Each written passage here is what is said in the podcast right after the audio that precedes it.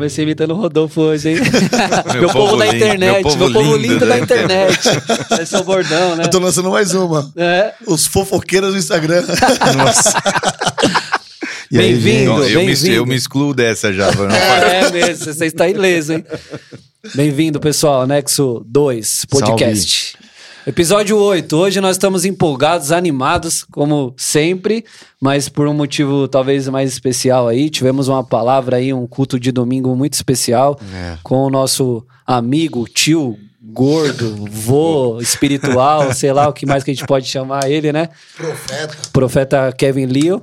Que quase, hein? Quase tivemos eles, ele aqui, hein? Mas Quase. Pô, passou na trave, Bateu na cara. trave Bateu na trave. né? Aí Um pouquinho mais era pro gordo be- tá aqui, né? Meu verbo to be tava na ponta da língua. É, né, cara? How are you? Fine, thanks and you. Mas Yeah, ainda, my ainda há esperança, né? Que se você tá ouvindo aí, eh, se você ajude a gente aí em oração aí, Movimento Céus, quem sabe a gente tem um episódio especial com ele. Mas a gente teve eh, essa honra de receber, de receber o profeta mais uma vez aqui. É sobre isso que a gente vai falar esse episódio 8, que foi um tema até bem pertinente para esses dias, né? Curando a igreja brasileira da divisão presidencial sobre as, as nossas eleições, né? É isso aí, pastor? É isso aí. Esse foi o tema que ele mesmo deu. Curando a igreja dessa enorme divisão política que a gente tem vivido, né? Hoje a gente tá com o time completo aqui, pastor Marcinho, Ale Siqueira e meu amigo grandão aqui, Rodolfo Maris. E Jesus cara. Cristo. E Jesus, Jesus. Jesus tocando aí, operando tudo. Bom, resumo da palavra. Difícil fazer esse resumo porque foi uma palavra. é, lógico que ela teve um alvo, mas foi tantas nuances aí, né, da, da palavra, o jeito que começou, como terminou o culto e tudo mais. Mas se a gente pudesse resumir, ele basicamente nos ministrou, nos orientou e eu acredito que nos equipou né, com uma palavra para que a gente possa sobreviver nesses dias malucos que a gente tem vivido aqui. Então ele já começou falando ali que a nossa nação ela está em crise, né? E a gente sabe que tantas crises políticas que a gente tem vivido, mas dentro da nação ele explicou algo muito interessante, que uma nação é feita de cultura e de subcultura. E a igreja é uma subcultura poderosa dentro da nação brasileira. Talvez a principal delas, Com né? certeza.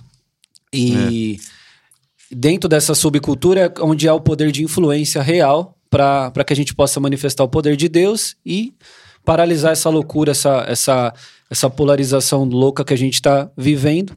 E aí ele nos orientou, né? De, ele falou um tema muito, muito bacana que eu lembrei, que é nós temos que viver em, em- com uma descrição profética. Sim. Ou seja, na aplicação ali, ele falou sobre a gente ter sabedoria do alto para lidar com essas coisas, para que a gente não ataque as pessoas que não pensem como a gente, que não votou como a gente, porque essa é uma estratégia maligna do inferno para nos dividir. Né? E é uma técnica de guerra que é dividir para controlar, e quando o inimigo consegue eh, essa divisão dentro da igreja, então ele já teve êxito. E a gente está com, com, né, com a pele explodindo, as nossas emoções aí aflorando, de, de tanta injustiça mesmo, mas não é dessa forma que a gente vai vencer. Não, aliás, ele falou uma coisa no começo, uma frase muito emblemática. Ele falou assim: que Deus está ajeitando o Brasil para sua glória e não para o nosso conforto. e isso foi muito forte, cara, muito forte, porque a gente quer o nosso conforto, As né? respostas, né? Ah, É o que é melhor para nós agora, todo, o que é né? bom, é. Isso foi muito especial mesmo, porque a gente já falou nos episódios anteriores. E aí, o que, que é melhor para o Brasil? O que, que é melhor para a igreja?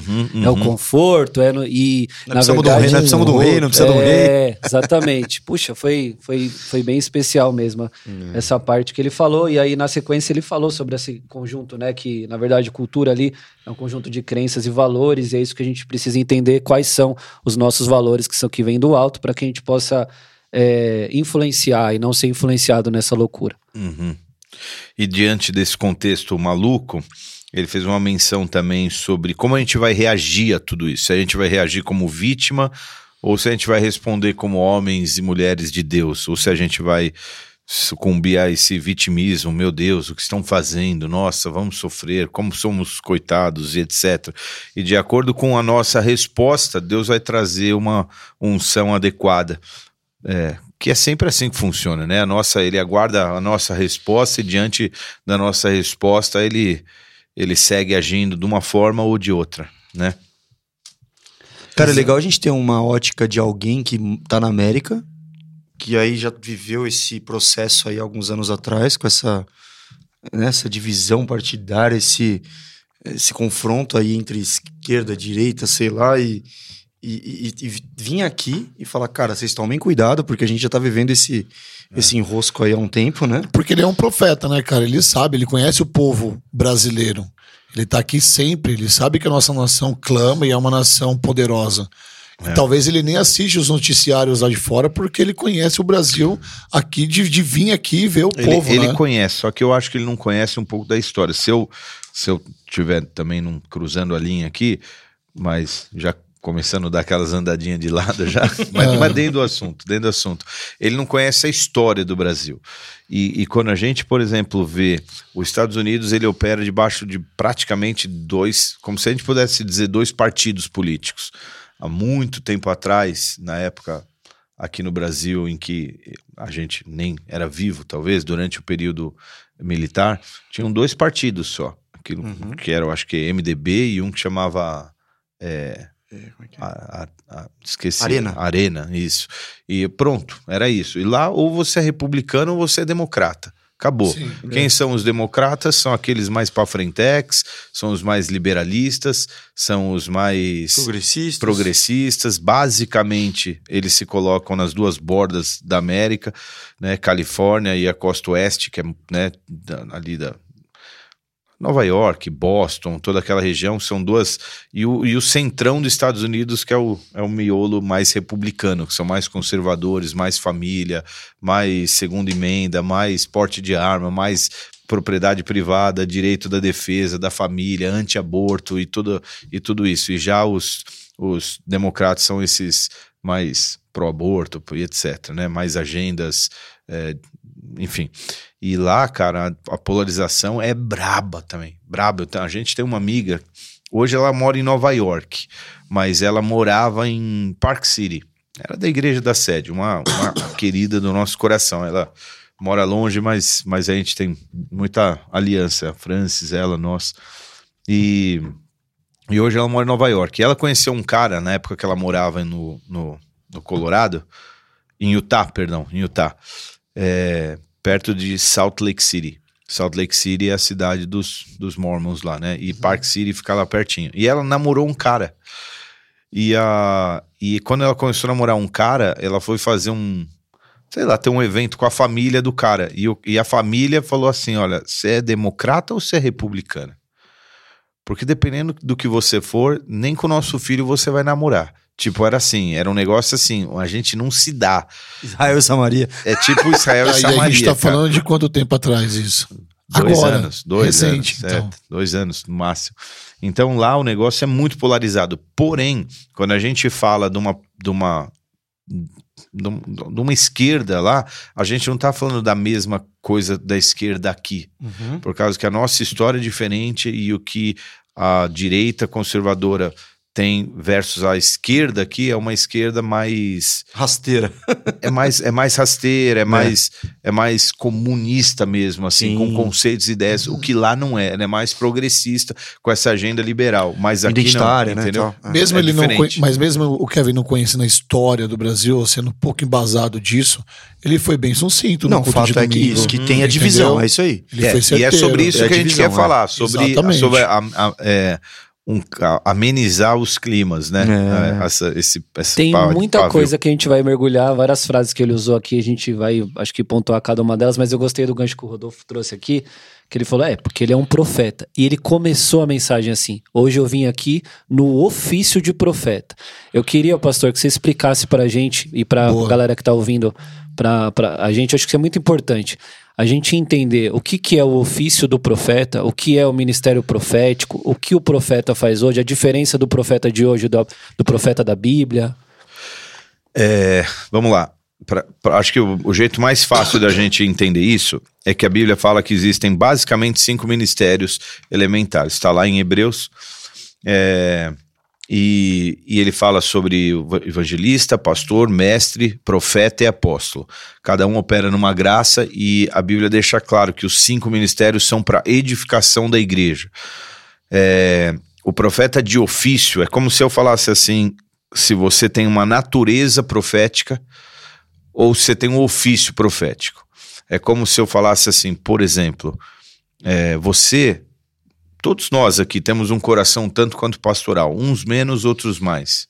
Por exemplo, Rodolfo, eu sei que você tem um coração pastoral. Não sei se, se você vai ser um dia um pastor sênior de uma igreja, porque eu sou pastor de ofício. Ok. Mas, mas, mas outra coisa é você ter uma natureza pastoral. É a vocação? É, é uma espécie de. nat- É uma vocação, um chamamento, mas assim. Já é uma coisa Para natural. você operar nessa natureza e não para você ser e ter esse ofício Tá. Obrigado, especificamente. Por exemplo, né? por exemplo, você é um arquiteto, Cauê. Mas você hoje não exerce o ofício de arquiteto. Mas você é um arquiteto, ninguém tira, você tem um, uma- um diploma, uma formação e etc. Então, então, quando ele fala o ofício de profeta, é o cara que vive como profeta. Do que, que- do que, que você ganha dinheiro? É, Eu vendo carro, eu, eu vendo coxinha, eu faço negócios, eu, eu trabalho no final de semana de não sei o que, eu toco em, em algum lugar, eu fa- faço Sim. podcasts, eu tenho uma empresa de marketing, Uhum. se fosse tecnologia. mesmo, eu fiz a etimologia da não, eu não, palavra. eu, não, eu não faço nada disso, eu sou profeta. Como é que você ganha? Eu vou, profetizo e as pessoas me dão dinheiro. É isso que eu faço. Eu vou, prego como profeta, esse é meu ofício, é isso que eu ganho. Se você tiver que um dia registrar lá profissão, você põe lá profeta. É isso, é disso que eu vivo, entendeu? É isso é um profeta de ofício. Então, aonde ele vai, ele tá literalmente operando como profeta, é, porque esse é o trabalho dele. Então, o, o- o profeta, ele é uma natureza entre as cinco raras. Por quê? Assim como o apostolado, ele é raro também. E ele deu esse exemplo para nós lá na sala. É como se você pegasse, por exemplo, qual o percentual de generais dentro do efetivo do exército? É minúsculo. Sim. Porque você tem pessoas que estão ali para, né? Esses são alguns dos apóstolos. Então você tem, por exemplo, o ofício de profeta. Cara, na Bíblia, é, você vê quais eram os poucos profetas que exerciam ali. E tem uma coisa que é muito interessante, cara. Se você lê, a, a gente tem um, cria um conceito de profeta daquele que vem e fala: Eis que te digo, daqui a dois anos viverás não sei o quê, e estarás ali, fara, e você já tenta fazer até umas palavras mais formal, bonita, porque o profeta e tal. Mas 80%, é, assim, isso é uma, estima, uma estimativa, mas 80% das profecias da Bíblia, em inglês, o Kevin fala muito isso. Tem duas palavras em inglês que elas são semelhantes na sua fonética, que é foretelling e forthtelling. Tem um forth, assim, com uma linguinha, e foretelling.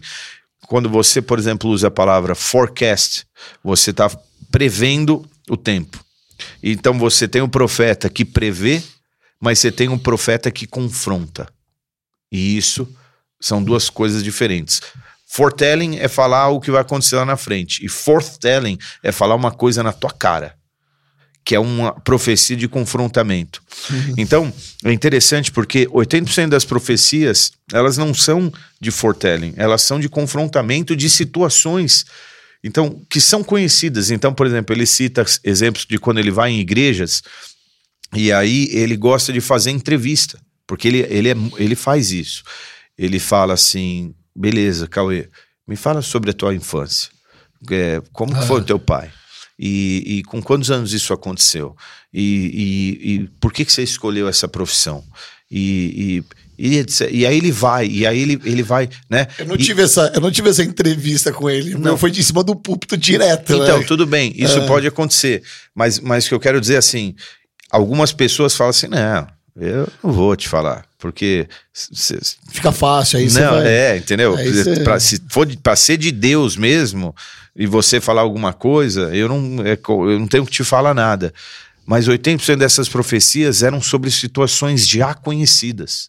Então, por exemplo, quando eu, pastor, é, é, não da natureza pastoral, como líder, como liderança, me direciono a alguém para falar alguma coisa, a pessoa fala assim: "É, Isso é porque você me conhece. Mas é sobre situações conhecidas que as profecias eram liberadas e não sobre algo completamente desconhecido. Como, por exemplo, Daniel: vai vir o reino da cabeça de ouro, do peito de, de prata, da tórax de bronze, da coxa de ferro, da perna de. Isso, cara, ele estava falando do futuro, mas, mas é, profecias que eram de confrontamento a respeito das situações que eram vividas. E Isso muito- tem mais a ver com discernimento e, tipo, um esclarecimento mesmo. Pra ficar claro pra pessoa algumas Não tem, situações. não, tem a ver com alinhamento de Deus. Ah, tem a ver sim. com repreensão, e, repreensão Uhum. e alinhamento. E ele é um profeta que muitas vezes ele libera palavras proféticas de alinhamento. E não uma palavra necessariamente que vai prever o nosso futuro daqui dois, três anos. Como se a gente esperasse que ele subisse ali e falasse assim: ó, Deus está me dizendo que quem de fato vai ser o presidente vai ser fulano. E que daqui seis meses isso vai acontecer. E daqui três isso vai acontecer com o tal. Entendeu? Ou que pulando vai pegar um câncer, ou que não sei quem vai ganhar uma facada. Não, não é isso. É sobre alinhamento, é uma palavra profética. Busquem um jejum para que. é- dá para Tem uma diferença, então, de palavra profética para adivinhação, né? Porque no Brasil eu sinto que a gente tem um misticismo quando fala de profético, né? Isso, exatamente. Assim como existe um misticismo sobre o apostólico. Então, o que, que acontece? Agora, criou-se uma hierarquia de que o apóstolo é maior do que o pastor. Quem disse? Modo de dizer. Tudo bem que há uma liderança hierárquica do apóstolo Rina sobre nós, porque é ele que nos enviou e tal, porque ele opera debaixo da assunção apostólica de crescimento e tal, né? Mas, mas não é necessariamente uma hierarquia necessariamente. Se você tiver que é, mandar um cara e conversar com aquele teu amigo quebrado lá, você prefere que vá o Jesus apóstolo ou você prefere que vá o Jesus pastor? Pastor. Se você tiver que mandar alguém lá para aquele teu irmão que não conhece Jesus, você prefere mandar o Jesus evangelista ou o Jesus mestre que vai ficar falando sem parar, tentando O ensinar o que evangelista. Pois é, porque todos os Jesuses são importantes, entendeu? Cada manifestação dele é importante. E, o prof... e, e a gente cria esses, esses. Não sei se é estereotipo, mas esses, essas figuras de que o apóstolo é isso aqui, o profeta é isso aqui. Cada um exerce, só que profetas são poucos. E é difícil de acreditar também em profetas. Né? Eu, vou, eu vou falar por experiência própria. Em 2019, cru de igreja, total, não acreditando em muitas coisas ainda, porque não tinha vivido. E aí vivi tudo aquele lance com o Kevin e eu falei, cara, que bom que se todas as pessoas passassem por isso, assim, sabe? Porque é tão bom você ter uma palavra. E aí eu escutei isso de um amigo meu recentemente. Falou, cara, mas eu fui no culto e a palavra lançada me mudou a minha vida. Eu não precisei de um profeta ali. Eu escutei da boca do pastor que foi um profeta de Deus que mudou a minha vida. Olha que interessante, cara. Às vezes as pessoas ficam esperando um profeta ali, profetizar sobre a sua vida, vir te chamar pra você ser levantado. E se você tá com o coração aberto no culto, você recebe, cara, de uma forma tão, tão surreal, né? Basicamente, é, tá com a Bíblia aí, faz Já o tá barulhinho aqui, da página. Deuteronômio 18, 21. Basicamente, como é que você sabe se um cara é profeta? Porque a Bíblia fala assim: é, é para você, para você é, Julgar a profecia. julgar as profecias Analisar. e que outros julguem as profecias também. Mas basicamente a Bíblia chega a ser engraçada, né? Chega a ser engraçada, velho. Eu tô procurando aqui, Ela, ó. ela, Tá ela fala assim: bom, é fácil. ver. Se acontecer a profecia, ele é profeta. Se não acontecer, não se Exatamente. aconteceu, acabou, velho. Não tem muito pra onde fugir, cara. E- Se acontecer, enquanto você abre aí, e também tem Qual um é? lance. É 21, 18, 21. Tem um lance também que a galera confunde. No Brasil, como tem isso muito misticismo, esses dias eu tava caindo uns, num, num loop de vídeos curtos e achei um cara lá na internet que é super famoso, eu não conhecia, que entrega umas revelações. E aí meio que se diz como profeta. Mas aí é tipo assim, o cara fala o teu número do teu CPF. Eu falo, cara, mas isso o Serasa Experian já faz faz muito tempo. É, ué. Tipo, qual que é? Aí, mas, não, mas ele adivinhou o nome do pai e da mãe do RG. Falei, cara, mas, mas, mas que tipo de palavra profética? Porque isso não te leva pra lugar nenhum. Te edifica cara- onde? É. Você não- vai os ficar caras da Praça da Sé fazem isso, né? Na Praça da Sé. Tá lá, ó. Mas talvez vocês perguntem a si mesmos: como será, como saberemos se, um, se uma mensagem não vem de Deus? É essa? É. Vou ler de novo. Mas talvez vocês perguntem a si mesmos: como saberemos se uma mensagem não vem do Senhor? Se o que o profeta proclamar em nome do Senhor não acontecer, nem se cumprir? Essa mensagem não vem do Senhor? Aquele profeta falou com presunção? Não te tenham medo dele? É, na verdade, acho que a tua entoação ficou um pouco diferente aí, mas é uma pergunta, né? Mas ela, ela seria alguma coisa assim. Mas talvez vocês se perguntem: como é que saberemos se uma mensagem não vem do Senhor? Se o que o profeta proclamar em nome do Senhor não acontecer e nem se cumprir, essa mensagem não vem do Senhor. Aquele profeta falou com presunção. Não tenham medo dele. Tipo assim, você não precisa ficar com medo daquele profeta, né? Agora, vamos lá. E se o cara profetizou alguma coisa que nem Deus liberou promessas para Abraão? Ele nem viu acontecer. Será que. Tá Gente, um dar É. adendo aqui. Não comprem Bíblia no Paraguai porque os pontos e as vírgulas são diferentes. Bom, seguimos, seguimos. seguimos. Mas é, quando ele fala do ofício do profeta, é interessante quem já teve uma experiência com ele. Aqui nessa mesa, todo mundo aqui já teve experiência, uns muito mais profundas, né? O Ale já teve várias, o Rodolfo nem se fala, né? Acho que foi um, com- momento de conversão dele ali. O pastor Marcinho já, vixe, nem é o que mais tem, né? Já cole- colecionou de interpretar e de traduzir e tudo mais. Mas eu lembro de um dia nós almoçando num lugar. E eu lembro dele ter falado isso: o meu Wi-Fi profético nunca desliga. Uhum. E aí a gente entender na prática o que, que é o cara ser de ofício profeta. A gente almoçando, o assunto era aleatório, não tinha nada a ver, e vem um garçom. E ele começa a entregar o bagulho, o manto pro garçom. Primeira coisa, ele perguntou pro cara do nada: Você fala inglês, né? Do you speak English? Aí, tipo, ele, eu sempre queria ter enfatizado, tipo assim, eu já sei que você fala inglês. E, e aí, ele, ele falou, sim, falo. Aí ele fala, você sabe que esse lugar aqui não é pra você, você lembra disso, Ale? Lembro. Você sabe que esse lugar não é pra você, né? Aí o cara ficou meio assustado, aí ele falou, aí na sequência ele já fez uma pergunta, qual que é a sua profissão, é, sua formação acadêmica? Acho que o cara era engenheiro. Aí ele falou, é, pois é, você sabe que esse lugar não é pra você.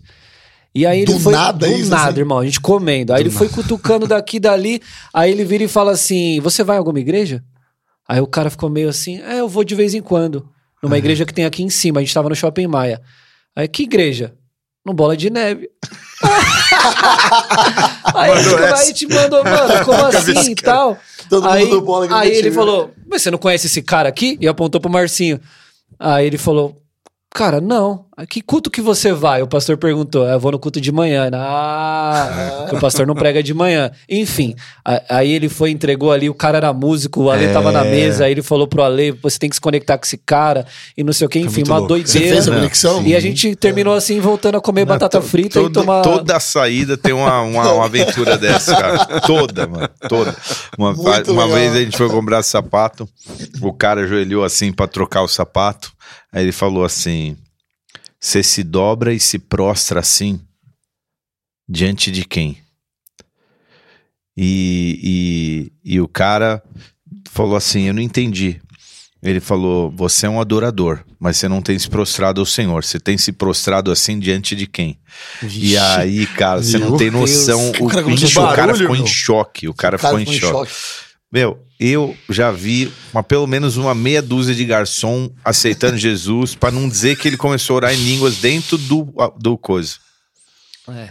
Cara, é surreal É isso, né? surreal. Mas surreal. sabe, mas sabe o que é mais legal de tudo? É que não é um bagulho meio showman, chamar atenção, é prático. E, isso é, co- e é conexão com propósito, é entendeu? exatamente, cara? tem um Isso que propósito. é- Isso, isso que ele falou, ele falou assim, ele falou na reunião aqui, não sei se ele falou no culto, eu não lembro, mas ele falou na reunião, é, eu sou um profeta prático.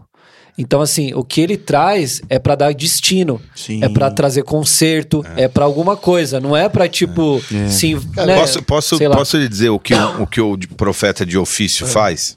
Imagina assim, eu já contei a experiência, acho que na igreja. Eu tô na, eu tô na, na Costa Rica, numa, com uma conferência apostólica lá, braba, só, meu, só peso pesado, cara. E aí o AP ia ministrar. Aí, num dia de manhã, o Rony Chaves fala assim: ó, a nossa conferência é tarde e à noite. E mas amanhã nós vamos ter uma rodada profética aqui. Aí quem quiser oração profética, nossos profetas estarão aqui. Como assim? Eu, eu nunca tinha visto isso, né? Ele falou: não, pra mim assim. Tô aqui, Ale, pega um violão e adora aí. Você não adora? Uhum. Se eu falar assim, Cauê, meu, é, eu preciso que você traga uma palavra agora ali que o culto vai começar sobre amor. Você vai lá e prega E eu abro. né? Eu Você abre, abro, você abro. abre, é, é. Se você pedir para um, pra um, pra um pastor, ele prega. Se você pedir para um profeta, ele profetiza. O cara, tá, o cara é profeta, ele tá pronto para isso. Sim. Vem que vai rolar. Beleza, nós somos. Tinha pouca gente, né? Onde foi isso? Na Costa Rica. Aí, beleza, tinha umas 10 cadeiras, assim, umas 12, no altar alinhada, assim, uma do lado da outra, espaço de um metro, assim, entre elas. Aí subia 12, tinha 12 profetas lá. Tipo assim, não sei se era 10, 12, 15, é um número assim. Ficava atrás da cadeira. Você sentava, 10, 12 caras sentavam, aí o profeta, cada um lá começava. Não sei o que, Deus te diz isso, faz não sei o que, não sei o que, não sei o que. Não tinha assim, Senhor, obrigado por esse dia, nós clamamos aqui a tua presença. E um clima, e uma tal, preparação um de clima. ambiente. Não, você sentava e ele falava: Qual é seu nome? Alexandre. Alexandre, o senhor te diz isso, não sei o que, não sei o que. O senhor olha pra tua vida, tem essa área e essa área aqui. Vai não sei o que, não sei o que. Tipo, próximo. Que louco, né? sentava Cara, outro e pum, loucura, e via, velho. cara. E é numa dessa que Deus me falou coisas assim. Olha, hoje o Instituto Forte só existe por causa dessa rodada profética Bom. no. Que louco. Que loucura, né? Loucura. Eu vou, vou trazer um pouco mais pra perto. É Leandro Terem, cara. Leandro, é esposo da, da Isa, do Claudião. É, no última vez, naquele novembro que o Kevin teve aqui, foi um ano atrás? No começo do ano ele teve aqui, né? Foi no começo do Em ano. novembro do ano Foi passado. em novembro do ano passado. Ele, o Leandro tava no púlpito com outras pessoas, ele olhou pro Leandro e falou assim: você é um doutor, né? É. Aí todo mundo assim, como assim, cara? É, eu sei que você é um. Você é um doutor, cara. Você atua aí numa área muito importante. Cara, isso de, o Leandro é meu dentista. E a gente conversa sobre isso até hoje. Fala, como é que pode, cara? Cara, olhando pra cara do cara, velho. Bom, de qualquer Vamos forma, ele, ele veio não para ser um profeta de, de foretelling, de ficar falando previsões de futuro, mas de alinhamento, que era isso que a gente precisava, né? E prático, né? E prática. E aí tem uns vários pontos aí. Um deles bem interessante, a gente falou um pouco na reunião, mas acho que vale a pena a gente falar aqui. Ele começou falando que os anjos, eles são partes do reino. Só, fazer, só, só para Claro, claro. fechar esse assunto do, do Kevin, porque eu queria falar e acabei não falando. E às vezes, é, não que ele sinta que é perigoso isso, mas ah, talvez as outras pessoas nem queiram aceitar aquela verdade que ele está dizendo, porque ele não, não mede esforço para falar. Por exemplo, muita gente me falou: você não ficou constrangido do Kevin ter revelado os seus segredos ali em cima do, do púlpito e ter falado? Ele chamou o Arthurzinho, colocou o Arthurzinho nas minhas costas e falou: ó? Você fala com o menino que perdeu a virgindade dele com 12 anos de idade, com 12 anos de idade, daí pra frente não é mais o Rodolfo. Você fala com essa criança aqui, ó. Você fala com um coração de criança. Cara, quando que eu vou falar pra alguém sobre minha vida íntima, assim? E o cara falou, na hora que eu desci, então eu me cumprimentando, parabéns, não sei o que, depois, mano, você não ficou constrangido? É. Como é que eu vou ficar constrangido? Então, com... Eu nem tive nem tempo de respirar, Eu- eu- constrangido. Mas eu te falo, isso tem muito a ver com o fato de você já ter vencido, você já estava você já tava virando com a tua página virada. E se você não tivesse e aquilo fosse uma como a gente falou ontem, uma ferida aberta, você ia ficar, mas já era uma questão vencida pra você, eu acho. É. E você não se sentido, constrangeu. sim, claro. E aí não foi pra te expor, foi pra edificação, porque muitas pessoas foram edificadas nesse dia. aí. Amém. Isso é, muito top. Fechou. Ontem a gente gastou bastante tempo falando sobre ferida e cicatriz, Uhum. né? É. Quando você tem uma área cicatrizada da tua vida, você já consegue falar sobre ela. Se ela tá aberta e exposta, fica, né? Perfeito. Segue aí, Cauê. Não, desculpa. é só um pontinho que ele falou no começo aqui, de questão do Brasil e tudo mais, porque ele chamou a atenção de um negócio interessante, que ele fala dos anjos, né? Os anjos são parte do reino. E aí ele falou, onde Jesus operava, ele operava com os anjos. E aí ele falou algo muito interessante, que ele falou, cada um Cada tem um um anjo. são um anjo. É, cada a um gente um esquece anjo. disso, né, cara? E aí, por que eu tô falando isso? É. Porque quem vem de uma raiz católica aí, eu acredito que muitas pessoas tenham vindo dessa raiz, tinha um negócio que chamava o anjo da guarda, né? E aí é um negócio meio místico, tá? e aí quando você se converte assim, real, você fica meio, não, isso daí é meio como se fosse algo meio da meio meio meio esqui, um fogo estranho, Uhum. mas talvez pela nomenclatura, é claro, a própria Bíblia nos orienta que os anjos eles não são dignos de adoração. E ele mostra isso várias, não é adorar um anjo, mas mas enquanto Mas eles são os disponíveis designado né, cara? cuidar de você. É. Cara, mas sabe o que, que me irrita, cara? Quando Satanás pega um negócio de Deus É. e transforma e agora você fica demonizando um negócio Exato, que ele é, criou, exato. cara. Por exemplo, da onde que você acha que veio a ideia anjo da guarda? É. Ou um anjo pessoal? É, veio daí, não é? Não é Entendeu? Porque, porque ele fala. Ó, perguntaram, pô, mas da onde é esse esse esse essa história de, de anjo. Ele, aí ele, ele, ele mencionou ontem, eu esqueci a passagem, tá em Mateus Nossa, 10, ele, ele deu um alguma rolê, coisa. ele mostrou Ele deu um várias, rolê, né? é. Como Abraão, quando saiu, um anjo ia na frente dele e um atrás dele. Hum. Como o texto diz que, é, que as crianças, que os se- as- ele fala, como é que é esse texto que ele falou? Eu vou achar aqui no meio, já já eu interrompo e falo que as crianças, os anjos delas estão diante do Senhor, né? E, ah, é. E alguém até perguntou, mas isso não é só pra criança? Então ele falou, lógico que não. por que, é, que você perderia o é, teu por anjo? que, que você perderia depois que você virou adulto? É, exato. E, e- e quer, quer ver, por exemplo, um outro, um outro negócio? Quando se fala em incenso, você pensa em negócio indiano, uns É. negócios. Da onde que você acha que veio o incenso? Aquelas galerias né, em São Paulo. É, uns negócios místicos que você fala, não, isso aí não é de Deus. É o Cara, templo, né? Pô, os caras entravam, os sumos sacerdotes Caramba, com é, incensário com incenso. dentro do coisa, entendeu? Pô, você- aí você fica achando que incenso é um negócio da Índia horroroso e é negócio sacerdote, sac- do sacerdócio. top, top. Mas então nós temos um anjo. Não vamos entrar mergulhar nisso aí, porque Já também passamos é um, pelo assunto. é um assunto bem, muito- bem extenso. gente Mas o grande lance- o- que fala ainda que os seus anjos da guarda ou acompanhem e tal. Já vi isso em oração, cara. Mas É, o grande é lan- real, é, cara. é. O- Os anjos estão designados ao nosso serviço, né? Isso que é a diferença. Não, eles não são. Eles não são. a Bíblia, o que são os anjos? É uma Anjos, pergunta arcanjos e retórica. serafins. E ele fala, o que são os anjos? Se não seres que estão para servir aqueles que vão herdar a salvação. É, exatamente. Isso, eles estão para isso. Agora, a passagem que ele usou é uma passagem muito legal. Ele fala assim: é, ele fala.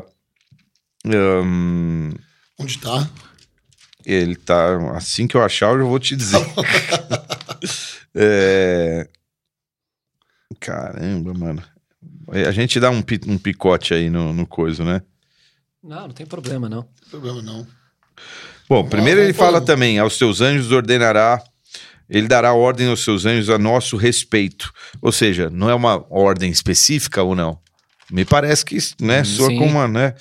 Mas não era essa passagem ainda que eu queria usar, não. Ele, ele tava falando de uma outra passagem que ele fala assim. ahn, ele enviará os seus anjos com. Não.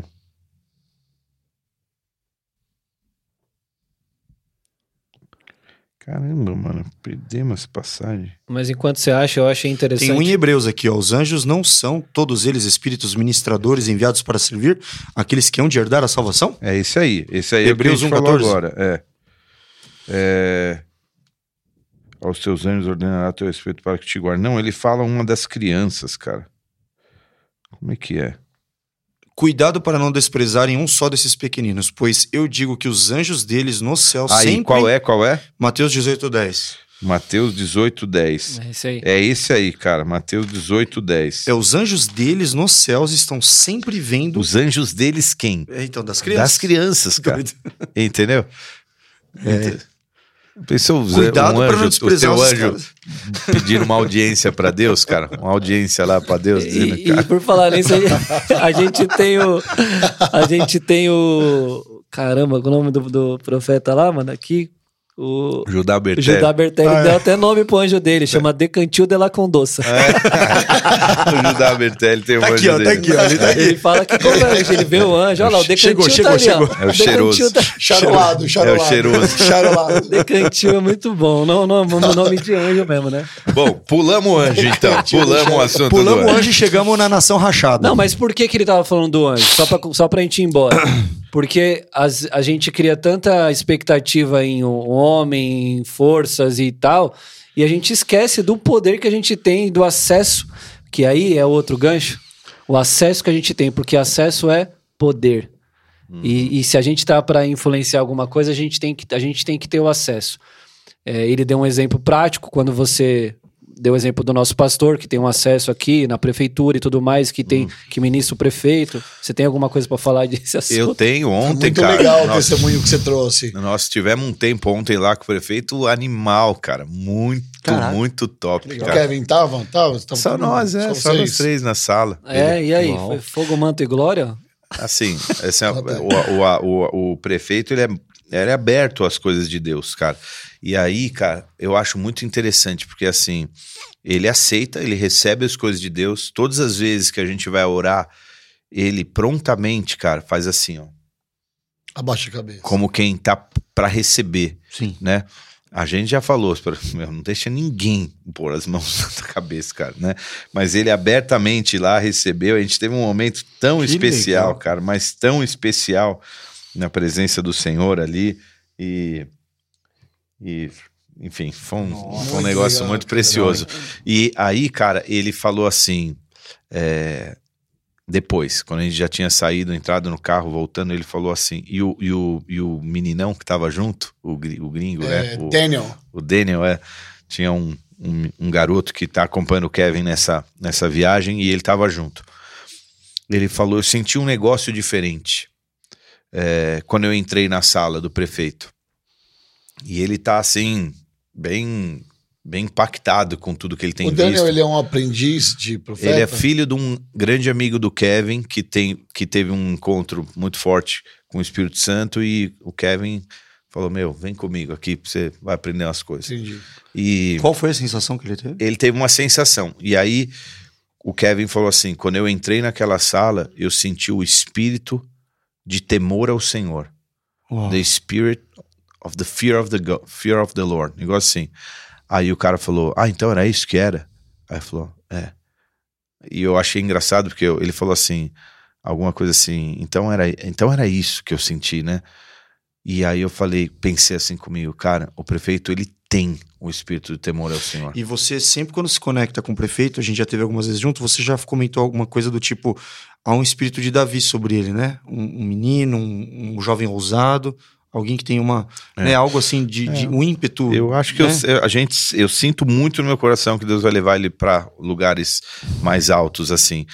É, ou seja, ele, ele recebeu de bom, de, de coração aberto lá ontem. Foi muito legal. Nossa, que da hora. É sempre bom, né? Porque ele é um líder aqui em Guarulhos. Né? Ah, é. É sempre bom ter um cara inclinado às E coisas. de sempre bom ter o acesso a ele. É, isso, esse é o é poder. ponto que Exatamente. É o que o Cauê estava falando agora. O poder, como é que. É uma coisa- Ah, acesso. é aquela voz, Acesso né? ao poder. É a voz que tá. Acesso ao poder, né? É. É, isso? que Era essa a palavra de impacto? Não? Não A frase, o punchline? Proximidade, A proximidade. proximidade. é poder. É. Proximidade é poder. É, porque a proximidade que é o que tra- traz o acesso. Aí você, Uhum. puxa, ele trouxe isso no. Porque isso que é muito legal, ele falou da forma como Jesus ensinava assim também. E como às vezes o Kevin ele tem essa habilidade de tornar algo muito prático. Então ele traz uma situação como essa, né, para quem tá ouvindo aí. Claro que não é para exaltar o pastor, o prefeito, não tem nada a ver. Ele tá mostrando só algo prático, como que a Uhum. gente pode aplicar isso na nossa vida. Uhum, Então, uhum. se você tem uma proximidade com o Senhor, que é o Criador de tudo, com Jesus, o Eterno, o Alfa e o Ômega, você não consegue imaginar o poder que você tem de, de, de influência e disso mesmo, e de poder acessar essas regiões? E aí que eu fiz Regiões esse e link. pessoas, né? É, é aí que eu fiz esse link com os anjos, porque ele fala isso do anjo e ficou meio solto, porque depois ele vai para a mensagem. Mas se você faz esse link, é isso que ele estava ministrando. Você tem acesso ao céu e você tá nessa loucura aí de achar que você é de direita ou de esquerda, que você, você tá achando que, você, que é essa bandeira, e aí ele fez isso, né? Você não entendeu que você é um cidadão do céu? Sim. E, e por- porque você tem, então, essa proximidade, você tem poder. E é, e é sobre é isso que você tem que ter esperança. E aí ele, ele veio, por isso que eu falei que era uma palavra para nos equipar. Porque aí sim ele vem e fala, né, que nós temos a missão, isso que eu queria falar também, de discipular essa nação. E- Uhum. E, só uma subcultura como a igreja pode fazer isso. É, e por causa, e, e ele fez uma menção que eu achei interessante também, que os governos, eles, eles governam por coalizões, e a igreja vai fazer parte, porque essa subcultura, dentro de muitas culturas que tem no Brasil, é, a cultura da igreja é uma cultura importante para essas coalizões, né? Elas vão começar a prestar atenção. E, e Deus vai levantar pessoas da igreja para serem como José, como, como Daniel, alguma coisa assim, né? Que ele vai levantar pessoas para serem, e esse é o poder, porque é da, da proximidade, porque proximidade é poder. E aí ele fez menção de Provérbios 8, 14 a 16, que diz assim: eu separei aqui, que diz assim: o meu. Leio na mensagem, não? Pode ser. O meu conselho é bom e essa é a minha função. Eu dou entendimento e novas forças para viver. Com a minha ajuda, os líderes comandam e os que fazem as leis legislam com justiça. Também é com a minha ajuda que os governantes lideram com autoridade legítima. É, na versão lá que ele leu sem ser da mensagem, é usar a palavra sabedoria, né? Que é com a sabedoria do alto que É. você que você Meu é o pode aplicar, conselho né? e a verdadeira sabedoria. Eu sou o entendimento, minha é a fortaleza. Top. Essa Cara, eu acho que a gente, como cristão, a gente tem uma expectativa muito, muito. é, como é que eu posso dizer? Muito pragmática a respeito da forma como Deus tem que agir, sabe? É como se a gente criasse uma expectativa de um cenário onde que se não tiver acontecendo daquele jeito que a gente espera, tem alguma coisa muito errada acontecendo. Sendo que, na verdade, tem um plano maior Muito rolando louco, já mano. É. Ou seja, dando o exemplo aqui do nosso micro, na nossa cidade, né? Cara, a gente tem um poder de influência grande sobre, sobre a questão, né? Não uma influência nesse, nessa visão de manipulação, nada disso, mas é é justamente essa sabedoria conectada a um, a um, a um, a um ente da federação. E, e talvez existem pessoas que falam, cara, mas esse cara não era pra estar lá, porque ele tinha que. Daí, essa expectativa muito. A gente fica preso, né? É, nessa, cara, no- e Deus no tá fazendo tá algo tão lindo e tá tão se movendo. Ele falou de Daniel. Eu cara, achei, antes dele falar de Daniel, eu achei muito louco que ele falou assim, uma frase mó simples, que ele falou assim: Deus pegou Moisés, colocou ele num cestinho É. e fez tudo dar certo. mano, que top isso. Porque qual que é a probabilidade, mano? O faraó tava matando os meninos. E ele engatou o exemplo falando que Jesus nasceu no pior cenário político que poderia acontecer naquele tempo. Né? É, isso aí a gente. É, isso aí tem bastante Isso coisa pra é falar. Tem, tem, tem tem bastante falar. coisa pra falar. Bom, mas, mas só falando aqui e, e para passar adiante, antes da gente entrar numa fase que eu, que eu acho que é legal também, que ele fala do Brasil, do, do fermento fariseu, ele fala sobre Daniel e como Daniel foi e exerceu esse poder da proximidade. Ele mencionou então Daniel 2,19, que diz assim. A partir do 19. Então me foi revelado o mistério, e Daniel teve uma visão de noite. Daniel bendisse o Senhor do céu e disse: Seja bendito o nome de Deus, de eternidade em eternidade, porque dele é a sabedoria e o poder. É ele quem muda os tempos e estações, remove reis e estabelece reis, e ele dá sabedoria aos sábios e entendimento aos inteligentes. Revela o profundo e o escondido, e conhece o que está nas trevas, e com ele mora a luz. E aí ele Não precisa nem falar que o Daniel trouxe para nós de revelação. Algumas que ainda estão por vir do fim dos tempos, algumas que Daniel simplesmente predisse os próximos 2.500 anos ali que aconteceria até hoje, né? Na verdade, e o fim dos e o fim dos tempos. Então, a, a igreja ela é uma subcultura importante no Brasil. E aí ele falou sobre Jesus ter nascido num tempo da história é, bem, bem, bem difícil, né? Ele falou, antes da gente ir pra Jesus, ele falou algo interessante. Ele falou: aí você fica, nós estamos paralisados. É uma questão que tem paralisado a igreja. Porque olha o verso que o pastor acabou de ler aqui. E a gente está preocupado, na real, com o STF, ou TSE, ou não sei quem, ou as forças não sei da onde. E a gente esquece desse acesso aqui. E aí, Mas, cara, mas eu é levanto muito uma doido. questão, mas não é pra ficar preocupado também. Ele- Tipo, a gente tem que ter a fé, acreditar nas coisas de Deus, mas a gente também não pode ficar parado esperando as coisas caírem do céu. Ele até disse isso. Ele Então. até disse, né? Ele falou assim: você pode se manifestar, você pode falar, você pode ter a sua opinião, só que você tem que saber quem você é e quem Deus é. Quando você sabe quem Deus é e quem você é, então, peraí, você, a gente já sabe pô, quem tá governando. Se você ler esse verso aqui, ele estabelece rei ou presidente e ele mesmo os, os derruba. Olha, eu entrei nessa pauta ontem na Jovem Pan News ao vivo. Eu falei que as coisas com Deus são feitas com ordem e decência. A gente tá vendo as manifestações aí. E eu fui atacado lá. Falou, é, mas você tá vendo aí a guerra também, o povo bardeneiro, não sei o que. Eu falei, tudo bem, fanatismo tem em todo lugar. E igreja também tem. Se as pessoas não entenderem isso que o pastor acabou de ler, a gente sai tudo, sai, tudo de contexto, Cauê. A gente acaba se perdendo literalmente, porque a gente esquece quem de verdade é o Jesus Rafá que veio para salvar e curar, entendeu? E que ele existe, a gente serve um Deus vivo. Se a gente não tiver essa ordem de seguir as coisas, a gente acaba se perdendo mesmo. Também entendi dessa forma com que ele quis falar, entendeu? Você tem o direito de se manifestar, mas ó, peraí, calma. É, é que a questão aí é que nós temos os olhos abertos e o- a galera não tem, a sociedade não entende.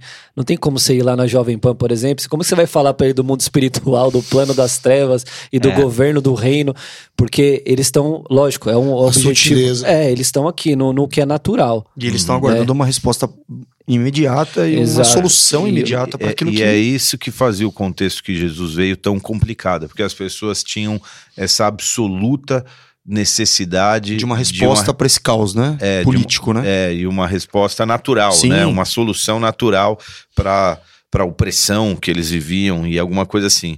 E o título de Jesus era o Messias, que quer dizer o quê? Libertador, né? Não, ungido. Ungido. ungido. É, por que, que ele era o filho de Davi?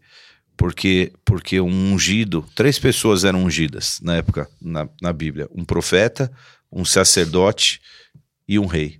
Esses eram os ungidos. E Jesus, ele representava sacerdócio, ele representava é, O reino. o reino e ele representava também o profético de tudo aquilo, enfim. Então, é, ele era ungido. A palavra Cristo é a palavra Messias é, no grego. Então, é, eles falavam, "Mãe, esse cara, quando ele vier, ele vai libertar. Lembra do diálogo de Jesus com a samaritana? Não, porque quando ele vier, ele vai libertar, vai ser uma outra. Então, essa era a expectativa. E esse é uma das narrativas que sugerem é, é, Judas Iscariotes ter traído Jesus ou ter sido. é, o que- Traído. Não, O pivô. ele foi o pivô, mas eu quero. é, Poderia ser uma motivação pra ele, né? é, isso, era uma motivação. Assim, eles tinham certeza de que o que ele estava fazendo era certo. Ele não agiu numa maldade, é, talvez, né? Assim, Arquitetado e tudo mais. Ele acreditava que ele. é, tipo, não era um- não vou era um ferrar Messias. Jesus, é. Entendi. eu vou, sei lá, ele, ele talvez ele né, imaginou que ele pudesse estar fazendo Jesus agir de uma forma, né, segundo a agenda dele e não a agenda do próprio Jesus, né? O Kevin até afirmou, ele falou, Jesus ele viveu talvez num dos piores cenários da história, né, do, do que do que estava passando lá.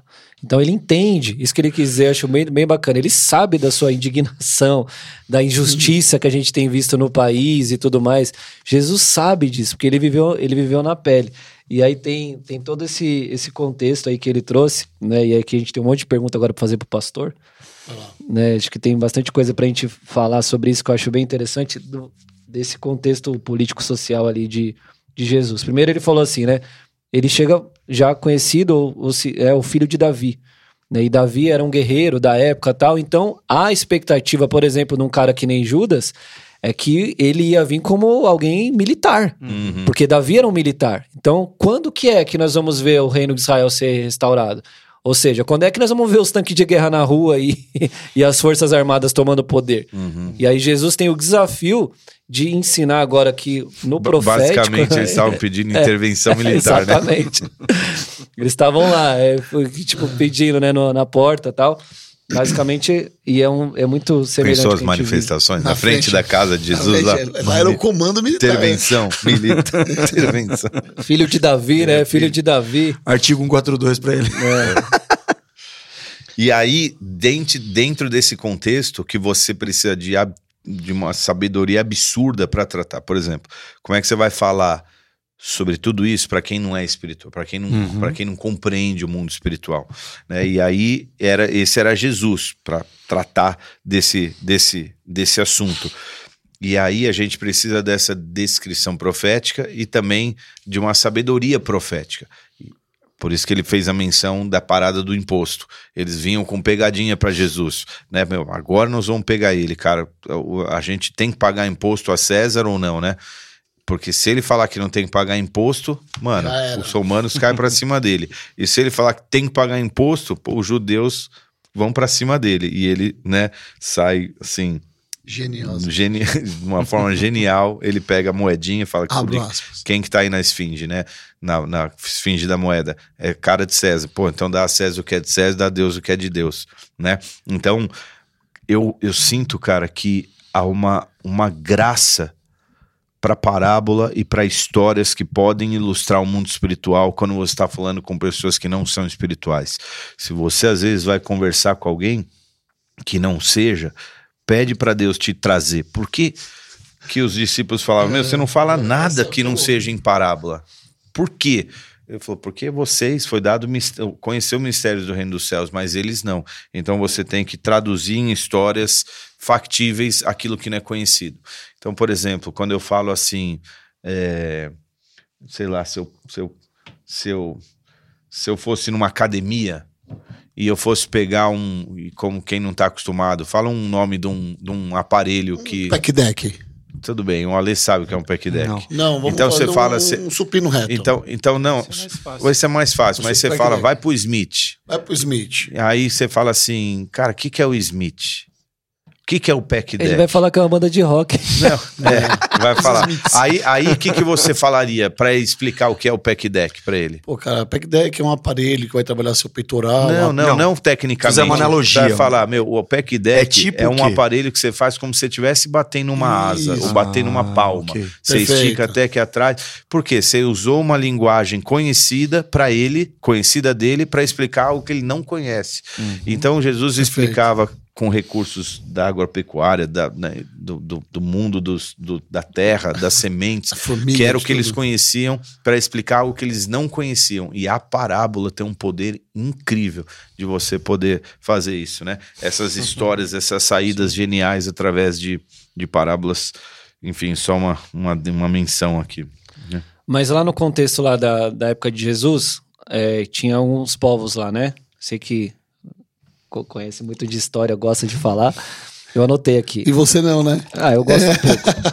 Império Romano era basicamente o partido político que dominava aquela, aquela, aquela na época de Jesus. Não tinha um partido político, era um império. Na verdade, é, não tinha partido, né? Eles, é, é, exatamente, né? não tinha oposição. Não tinha oposição. oposição é Vai lá oposição. se opor lá, vamos lá, levanta o partido. É, não é partido, né? Mas era, era, era o poder político que operava na, na época. Seria, acho que essa Era o colocação. poder político e militar, né? Porque, porque Era Ro- Roma dentro de Israel, né? era a Roma, Roma, cara, eles não foram do tão território. eles não, ele- eles não foram um povo tão brilhante é, é, e no, na- sei lá, no conceito da ideia, na, na- porque eles importaram, na verdade, a, de cultura obra, helenística, assim, e eles adotaram aquele, aquele, né, para eles a Grécia Toda a ainda- mitologia, tudo inclusive veio, né, para Roma de uma forma até É, eles adotaram. Ad- Ele, adaptaram eles tinham um coisas, politeísmo então, é. parecido Sim, com outros parecido, é. nomes, os mesmos deuses e tal. Mas eles eram brilhantes na questão militar e de avanço de conquista. Por exemplo, cara, vou te dizer, uma das coisas que possibilitou Roma avançar tanto foram as estradas.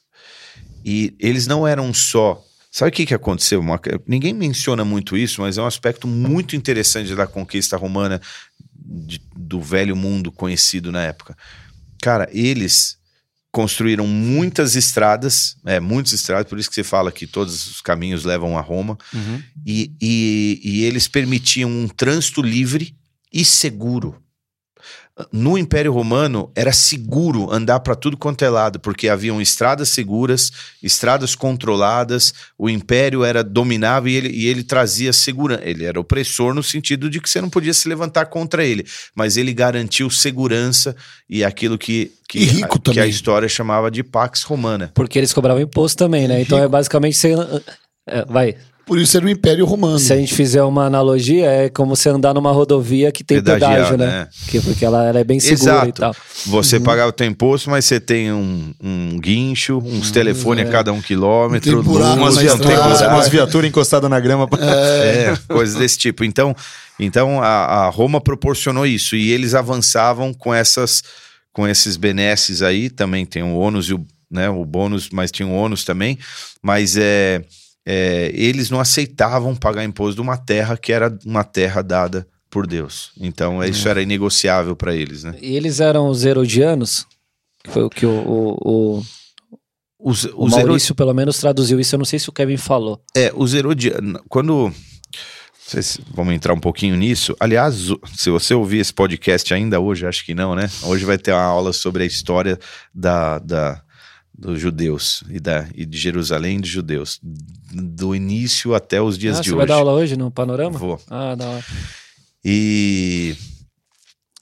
Deixa eu voltar, pegar o gatilho. Herodianos. Herodianos. Herodianos. Quando, quando Roma avançou, ele, pô, cara, você avança para uma cultura tão diferente, para uma língua tão diferente, que é a língua aramaica, e um, um- num contexto ali hebraico, de uma cultura, de um povo, de costumes e etc. O que você faz, cara? Você levanta um cara local que seja fiel a Roma para cuidar daquela região e prestar conta. Mas uma pessoa também que não fosse te dá um, um bypass lá na frente. Roma não podia lidar com o risco de pegar um cara que ia se voltar contra Roma ali na frente. Quem que eles escolhem? Um judeu, Um publicano? um falso judeu. Eles escolhem um idumeu. E aí eu não vou nem entrar nessa parada dos falsos judeus, quando lá em Apocalipse, nas cartas, eles falam aqueles que se dizem judeus, mas não são. E quando você começa a falar sobre nova ordem, meu irmão, e as famílias, que a maioria delas tem sobrenomes judaicos, hebraicos, e que se dizem judeus, mas não são, porque eles promovem justamente o contrário, né? Não vamos entrar nesse, nesse barulho aí, mas Mas daria Mas um ótimo que- podcast. quem que, quem que eles Vou escolhem? pregar sobre isso.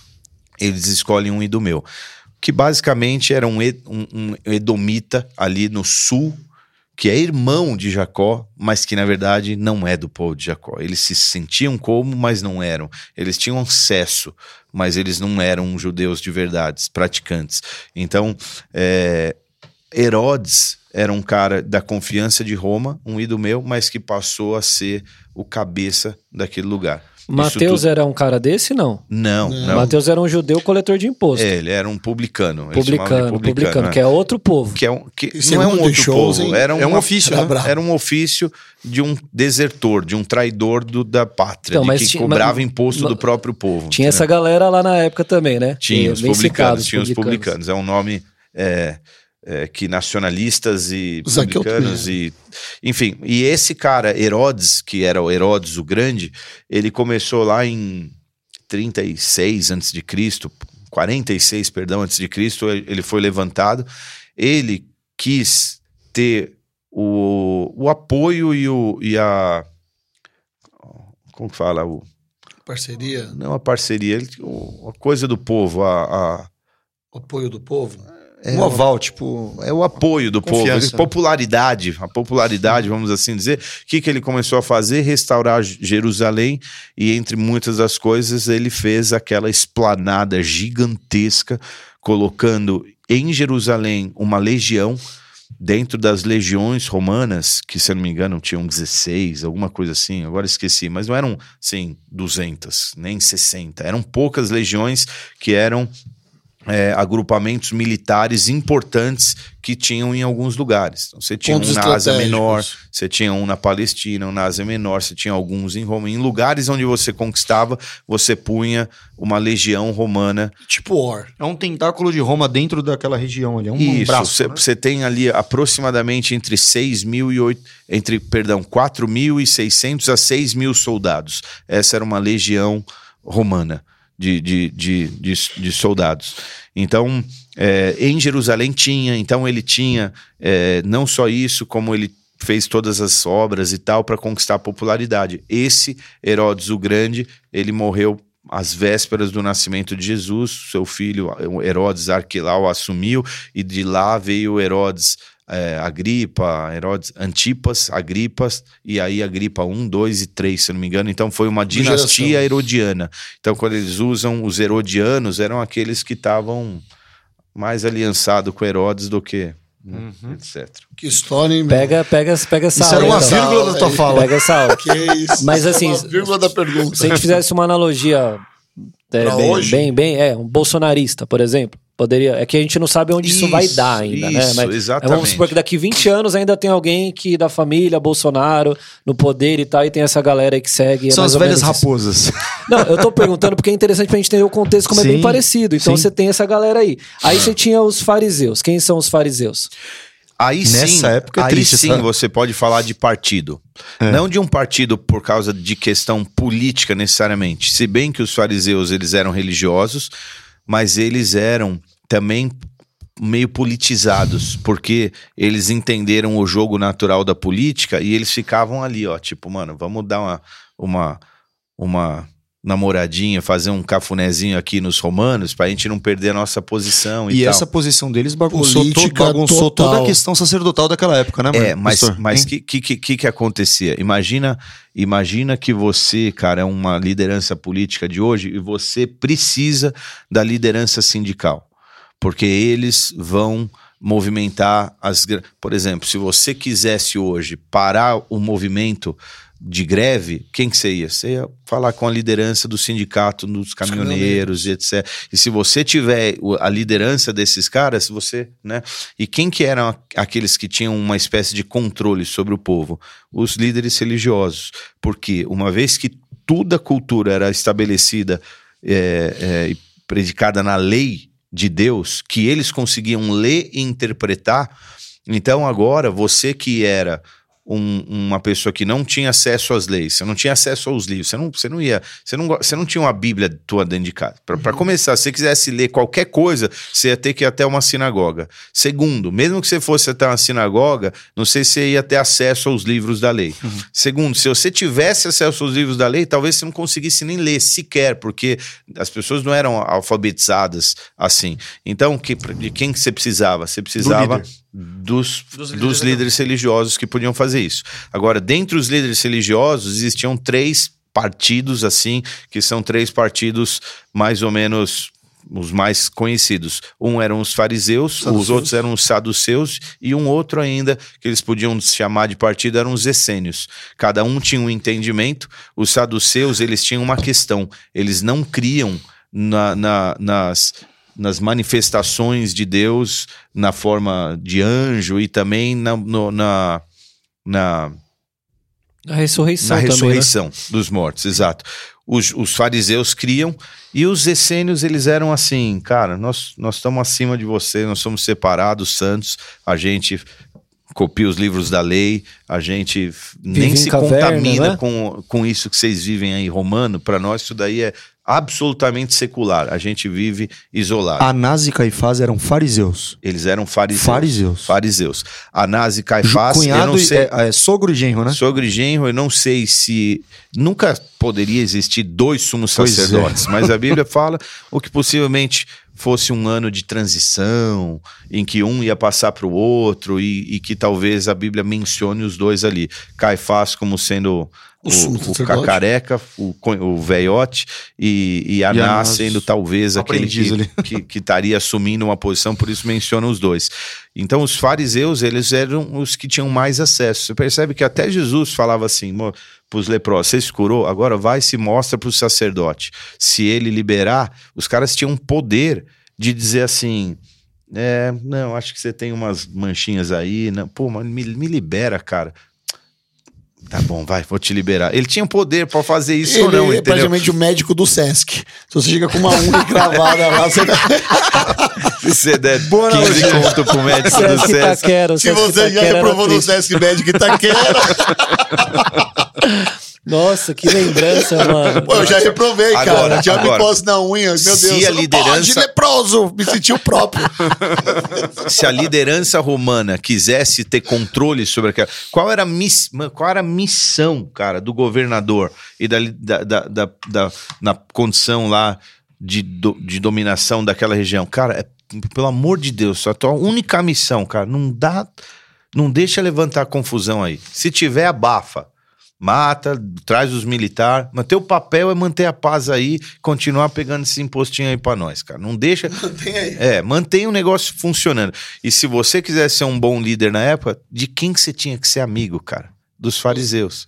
E se você quiser ser amigo deles, o que, que você fazia? Cara, te dou os melhores picos da cidade, Ah, te dou acesso aos melhores lugares. Tamo aí, ó. Tinha uma articulação política, então, né? Do exatamente. sistema Governo de. É, tinha uma coalizão. Exatamente. Até porque proximidade é poder. Então, olha que história incrível. Você já vê a articulação da política vindo desde a época de Jesus, cara. Muito Desde a louco. época de Jesus, muito antes. Muito, cara. não, é. E aí, beleza. Aí os saduceus são os gregos helenistas, eles eram, eles, eles eram os pensadores também, tipo a classe intelectual da época. Então, eles não, eram, Madalena. eles não eram, eles não eram gregos helenistas. Do- de quem está falando? Você Os disse? saduceus, eles tinham influência, não é? Eles, tinham mais influência. eles se achavam mais, sabe, me- mais, mais ilustres. Eles eram beautiful people. Beautiful Eram people. beautiful people, é. Os pensadores e tal. meu. Beleza. Aí os essênios, eles eram já também mais, mais faca na caveira, né? O, o, o, o- eu não sei se foi essa a tradução. Ele traduziu como terroristas, mas acho que não, você não chega tanto, Os né? essênios? É. Não. Ele, ele, se ele fez menção do partido terrorista, seria um quarto partido que seriam os. os é, caramba, como Simão era um. Iscariote? Não, Não. não, tem um nome lá. Calma. É. Parece com isso, não parece? Não. Caramba, me fugiu o nome, os sicários. Os- Sicários, não, Iscariote, os- parece. Sicários. Não, é, não. Lembra o nome? Aí, ó, Sicáriotes. Quase. É, na não, mas eram os zelotes. Que é Zelotes. Não, Boa. é. Muito bom. Que, que eles queriam, eles eram uma oposição, só que essa era o tipo de oposição de, de arma na mão, entendeu? Sim. E, e- e eles faziam emboscadas para pequenos grupos de militares romanos, para ter acesso a armas, emboscadas para Quem assistiu frustrar. Ben-Hur aí, vê bem essa Não, eles bem também esses era, caras né? aí É, também. Barrabás é o MTST, quase isso. Não, eles eram, cara, os guerrilha de 64, entendeu? Que É, eles estavam do queriam- lado certo, só que eles se utilizavam de meios meio É, agressivos, né? É, então, então isso, isso faz a gente conseguir entender um pouquinho mais dos, do porquê de um sermão como o Sermão do Monte. É. Dos porquês de Jesus falar assim, cara, não é assim, meu. Só uma pergunta pra gente ir pra isso aí, que é uma dúvida minha mesmo. O João Batista era um essênio? Era um essênio. Quando você, um- se, você, se a gente puder um dia Calma que uma... bugou. O essênio, você abre parênteses e coloca como zelotes ou não? Não, o essênio é uma coisa, ao zelote... contrário. Ao, tipo, contrário, ao contrário. sim, ok, beleza. Os essênios falei, eram mais assim? espiritualizados, eu acho. Assim, Uhum. né? Agora, os essênios, eles eram separados. Por que, que João Batista era um essênio? Você sabe que ele viveu debaixo de um, de um voto de Nazireu. Uhum. Provavelmente ele tinha um aspecto de, de profeta mesmo, porque ele devia ser cabeludão, barbudão, é, bem esse estilo. é, Hooks. Mas não tem nada a ver dele ser filho de sacerdote, isso não tem nada a ver. Não, mas, mas, mas você consegue imaginar o preço que eles, que os pais de João tiveram que pagar para deixar o filho lá no, no deserto, cara. Então, quando você for para Israel, você vai ver que o deserto da Judéia, João ele vai Batista. ali do meio de Jerusalém, do, do meio ali é, entre a faixa do Mediterrâneo e do Mar Morto, você tem Jerusalém ali. E, da, e de Jerusalém para cá você tem um lugar absolutamente seco até o Mar Morto, que obviamente tem uma é uma como se fosse uma serra, vai assim. Ok. Do- de Jerusalém para o Mar Morto você tem um, um- um- uma uma diferença de altitude ali de uns 800 metros. Meu cara, de Deus, é altura. tão alto assim. É, só pra você ter uma ideia, São Paulo, quando você vai para Santos, você pega imigrantes, Uhum. você desce uns 650 metros. É a diferença de altitude de São Paulo, média, para o nível do mar. Uhum. nível do mar. Cara, você tá. Você tá. é, só o Mar Morto, ele fica 400 níveis, 400 metros abaixo do nível do mar.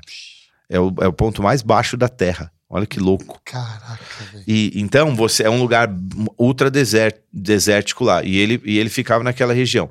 E quando você faz o rolê ali beirando o Mar Morto, você tem um lugar lá que chama Qumran. E, e- e esse nome é conhecido por causa dos manuscritos de Qumran que foram encontrados ali. E ali era um lugar de concentração dos essênios, uma vila essênia, vamos assim dizer. Eles eram isolados. Entre os ritos dos essênios, eles, eles, é, eles alternavam por escala a transcrição da, da, da palavra, das leis e etc. Cada turno, o sacerdote que ia. O sacerdote, a pessoa que ia tomar ali para escrever, porque você precisava. ser- Você não fazia uma cópia. É, Manuscrita. é, não, uma cópia visual. Você precisava entender ali um pouquinho. Uma interpretação, né? Talvez. Não só a interpretação, mas é como se você falar assim: se eu te der uma frase em caractere chinês para copiar, você olha e você pode até copiar aquele caractere perfeitamente. Você vai levar 15 minutos para copiar perfeitamente uma frase. Mas se você for um chinês e você bater o olho e ler, você copia em 20 segundos. Então, então não era qualquer um que podia fazer. E eles se alternavam. Todas as vezes que o cara ia assumir uma escala, ele passava por um processo de purificação, de jejum, de banho ritualístico no mikvah para purificação. Aí ele ia, cada parágrafo ele trocava de pena. Olha o trabalho. É, o tra- olha o nível de trabalho. Por causa que é, tem um conceito lá que aquele negócio usado já não podia ser mais usado e que você tinha que pegar Uhum. um negócio que era novo e puro e separado e tal. Então os essênios eles viviam. Porque que a Bíblia é, cara, é incrível. As evidências históricas da, da, da legitimidade da palavra de Deus. Em, em 1969, eu 64 acho. 64 ou 3, é por aí. Por aí, é. Do Mar Morto, né? Foi achado é, esses, esses manuscritos do Mar Morto, que, são, que se Vou chamam manuscritos de Qumran, dentro de um vaso de barro. Um garoto que estava procurando uma, uma cabrita entrou numa, numa caverna e achou aquilo lá, levou, falou, "Mano, que fita que é isso aqui? Depois eles foram descobrir que eram cópias de dois mil anos atrás dos livros Dizem proféticos. que, não sei se é tão profundo assim, tão, é, tão detalhado, mas dizem que entrou uma ovelha, né, uma cabra, sei lá, entrou numa dessas cavernas onde os essênios moravam ali, e ele atirou uma pedra, esse pastorzinho, pra espantar pra ela sair pelo mesmo lugar. E aí ele acertou, tipo, um, um- alguma coisa lá dentro, fez um barulho de, de quebrar alguma coisa, um vaso, alguma coisa. E quando foi lá, tinha os manuscritos lá. É.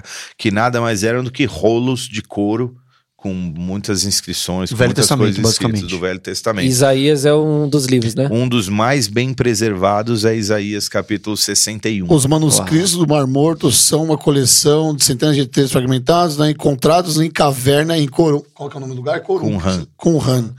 É, no Mar Morto no fim da década de 40, em 1940. e 40, durante a cara. década de 50. Ah, sim, 40 e 50, é isso aí.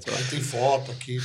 E aí tem todo esse povo aí, judeu, saduceu, fariseu, essênio, toda essa galera. E aí tem os discípulos. E Jesus tinha que agora falar com todo mundo ao mesmo tempo, só pra gente entender o desafio de que era a mensagem Não, de e Jesus. atender a expectativa de todo mundo. Interessante, né? Você vê as imagens, é muito interessante. É muito. Se você procurar imagens, você tem muitos. Tem, tem alguns museus ainda, alguns pedacinhos desse, eles ficam em câmaras herméticas, é, totalmente preservados.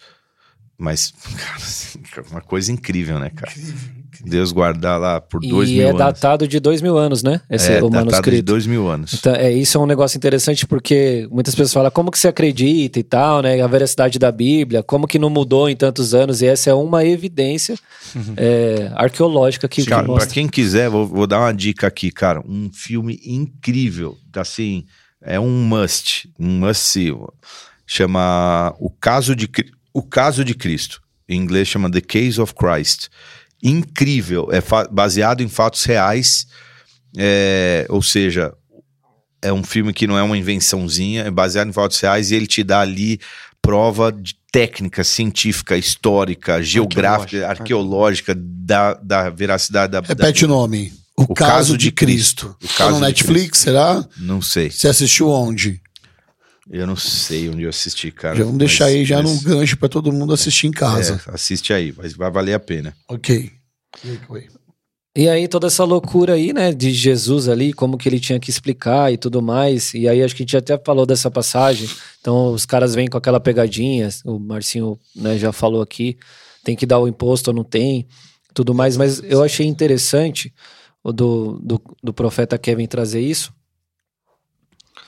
por conta desse contexto que ele fez, né? Então as pessoas começaram também a reivindicar, né, em uma intervenção de Jesus de forma prática, natural, militar, né, e tudo mais, tanto que aí Pedro vai saca a espada e dá no soldado na hora que, que Jesus vai ser capturado e todo aquele contexto lá, que é mais ou menos isso que ele estava, acho que contextualizando pra gente aqui. A gente Esquece do E aí ele faz o gancho dos ganchos aqui pra mim. de Que- Atos. É, não, ele, ele, ele, fala, ele, ele faz uma menção de Filipenses 1,19, Ah, é que ele fala assim: é, porque estou certo de que isso mesmo, pela vossa súplica e pela provisão do Espírito Santo de Jesus Cristo.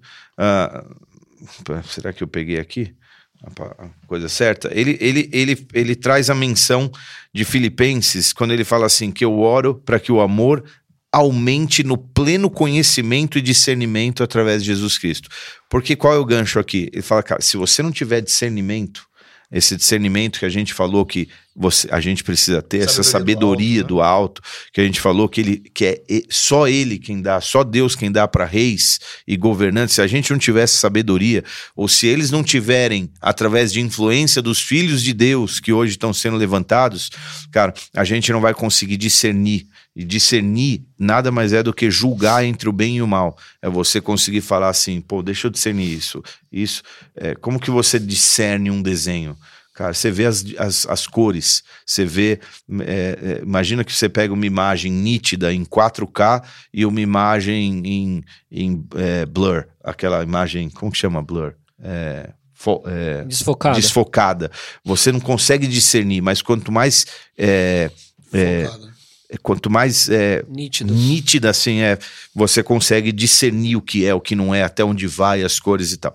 Então, se você tiver discernimento, você consegue separar, cara, isso presta, isso não presta, aqui é a minha linha, aqui é o limite, aqui é a divisão, até aqui eu posso ir, até aqui eu não devo ir. Você começa a discernir tudo isso. E é por causa desse espírito de sabedoria que a gente vai con- conseguir fazer ah, ah, discernir espíritos como o da história de Atos 16, 16.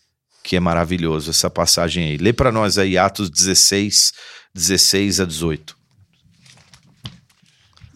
Lê aí, lê aí pra nós.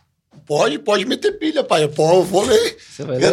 Eu só vou achar aqui, ó. Tô folheando. Minha Bíblia não tá na digital. Top. Quando você abre aí, é, aquele verso que a gente leu, isso é uma chave pra quem tá ouvindo. Pelo menos eu peguei ali e ele falou real. Ele falou, cara, isso você pode aplicar pra sua vida, pra o que você precisar.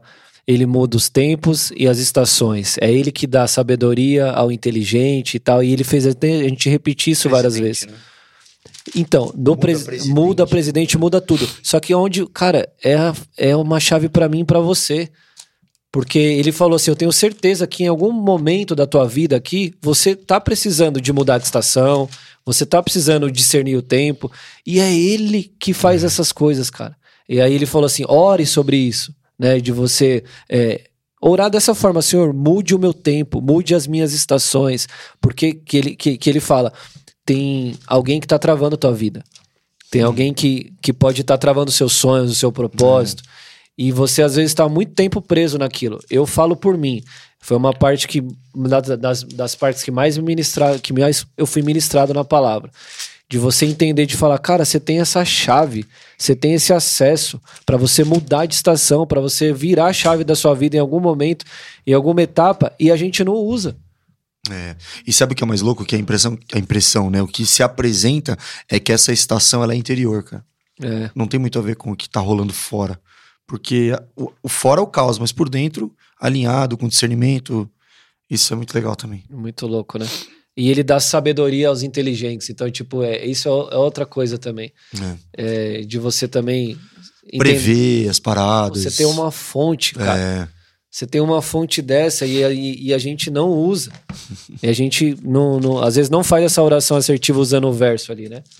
Falou aí, pai? achou na aí? que eu tô esperando o pastor chegar. Você leu? Leu Atos 16? Não, ainda a gente não, tava tô comentando. É esse certo dia indo nós para o lugar de Peraí, oração. você tá Você só longe precisa ficar aqui, ó. Ah, é, tô esperando, eu tô achando que eu tô no podcast. é verdade. É esse, é esse que é o Vai, 16, 16. É isso. Certo dia, indo nós para o lugar de oração, encontramos uma escrava que tinha um espírito pelo qual predizia o futuro. É esse mesmo, continua aqui. Ok. Ela ganhava muito dinheiro para os seus senhores com adivinhações. Essa moça seguia a Paulo e a nós, gritando: Estes homens são servos de Deus, há salvação. Isso aí. Continua tudo aqui? Aham. Ok, ela continuou fazendo isso por muitos dias. Finalmente, Paulo ficou indignado, voltou-se e disse ao Espírito: Em nome de Jesus Cristo, eu lhe ordeno que saia dela. No mesmo instante, o Espírito a deixou. Top essa história. O que, que isso quer dizer? Paulo estava lá, tinha uma mulher que era adivinha. Não, espera aí antes, você não vai gostar da minha entonação agora? É, foi, me- foi melhor. Foi melhor. Nossa, É me- meio ogro, é. nota 7. Nota B menos. Tô na onda do. do- é. É, essa mulher era uma, uma adivinha e ela ficava seguindo Paulo, dizendo: Esses homens servem ao Deus Altíssimo. Isso é, é- tá errado ou não? Não. Não. Não, certíssimo. Que mais? Vocês estão abrindo o caminho da salvação. Vocês estão aqui anunciando o caminho de. Tá errado ou não? Não. Não, Tá tá certo. Não. Então, então, olha que louco. É uma cara. pregadora quase, É né? quase uma pregadora. é. O que, por- que que isso quer dizer? E que, e, que, e que revelação incrível foi essa? Porque a voz dizia uma coisa, mas a motivação e o coração dessa mulher dizia outra coisa. E esse espírito, quando ela fala que ela, vive, ela operava debaixo de um espírito de adivinhação, essa palavra é a palavra piton. É a palavra, é, um espírito, aqui na minha Bíblia, chama futon ou piton, que significa o seguinte: na mitologia grega, nome da serpente ou dragão Pitiã, que habitava na região de Pito, junto ao Parnaso de Foz. Disse ela ter guardado o oráculo de Delfos, essa na mitologia, né? É, é um espírito maligno de adivinhação que é Piton. A gente conhece Piton. Meu Piton, Deus, que incrível, hein, Piton cara? é uma cobra. hoje. Uma cobra. E é uma cobra que ela é do estilo. Para quem não conhece, ela não, ela não é uma cobra típica brasileira, mas a, a irmã brasileira dela é a sucuri. E a sucuri, ela não tem veneno. E ela não, vai é te morder. peçonhenta, Ela né? não é peçonhenta, ela não é uma, uma víbora. Mas o que, que ela faz? Ela é forte, grossa, forte, é uma, quebra, uma cobra que cresce bastante. E aí ela sufoca as vítimas. Ela, ela se enrola nas vítimas e, e mata as vítimas sufocando. Então, não é pela mordida, não é por rasgar, não é por arrancar sangue de você ou por injetar veneno, mas por te enrolar e para te, né? Agora, o interessante é que essa mulher, cara, ela falava as palavras certas, mas o espírito dela não era o espírito contrário. E esse é um espírito, cara, de palavras que são e que soam bonitas e que soam correta, mas é o espírito incorreto. E esse espírito hoje, cara, tem operado no nosso meio de uma forma. é, é, quando alguém chega. Sabe qual esse é o espírito? É o espírito da- do cancelamento hoje. É o espírito do politicamente correto. É o espírito que faz com que as palavras soem bonitas, mas a motivação por trás é uma motivação maligna, As falsas perversa. promessas cara também, né? Também de falsas promessas, de palavras bonitas, mas é quando elas, quando elas Não, têm das cara... palavras e não das promessas ainda. Quando a, a- a palavra atinge o que o outro quer escutar, entendeu? Quando Talvez. você pega, por exemplo, É. quando você pega, por exemplo, as- essas emissoras é, inclinadas, enviesadas, Uhum. motivadas, e, e elas vêm e elas trazem um assunto. E elas apresentam aquilo como se fosse a coisa mais correta do mundo. Sim. E, e- só que por trás, cara, tem uma motivação perversa. E, a, e a palavra, na verdade, não está alinhada com o espírito e com, e com o coração. E isso é muito louco, cara. Muito Nossa, eu louco. tô essa aqui relação. viajando porque abre um negócio na minha cabeça, abre um baú de perguntas e de. é, eu trabalho com comunicação, né? Então, se, é, tem tu- eu tenho um monte de perguntas sobre isso porque encanta, porque imagina, a pessoa tá falando que uma verdade, ela tá falando o que todo mundo queria ouvir, talvez, porque Paulo não saía gritando que ele era Não. o cara e tal, Não, mas, e- mas ela e- anunciava. Mas e mais? Eu não tô falando por Paulo, isso é só uma suposição. Quando alguém chega e fala assim, você é filho do Deus Altíssimo, você. Ah, isso aí mesmo, acertou, miserável. Né? E você ficar se achando, porque é a palavra certa. Né? E, e- e- e por dias ela fez isso. Até que uma hora ele falou: pá, peraí, cara. Ela tá falando isso errada. por quê? E, e aí, finalmente, ele fala: não, cara, isso não é de Deus, não tá alinhado. A palavra e o espírito não estão alinhados. Frases do tipo, eu vou cuidar dessa nação, eu vou fazer, é o que o povo quer ouvir. E tá Aí é certo tá, é e a tal, mas qual que é a política, motivação? É como eu já, eu vou fazer só um parênteses aqui, tá? Que eu lembrei, o profeta Ciro Gomes falou que existia um, um ser aí que era um encantador de serpente. É, encantador de piton. É bem por aí. Porque você fala o que a pessoa quer ouvir, mas a motivação que tá por trás é a gente sabe que, que é outra. Paulo tá, Paulo estava muito alinhada com, com, com o Espírito Santo de Deus ali, com, com o Espírito maior, porque ele conseguiu discernir, né? E talvez quantas pessoas, até dentro da igreja mesmo, querem ouvir que ah, você agora é meu paizão. Não fala por você tá pastor. Tô falando que pessoas gostam de ouvir essas coisas doces assim, tá? A pessoa tá cuidando de uma vida, aí já começa, pô, cara, você é meu paizão, pô, que isso, cara, que, que legal. E aí não sabe qual é a grande motivação por trás disso, você entendeu? E a pessoa vai se enchendo disso. Paulo não se encheu disso. Paulo consegui- conseguiu identificar ali o que era uma víbora, porque é uma cobra, um pintom, e ele pediu para se af- afaste de mim, Satanás, entendeu? Como é, como, aí onde eu quero chegar para costurar aqui e terminar minha resposta, minha, meu ponto de observação.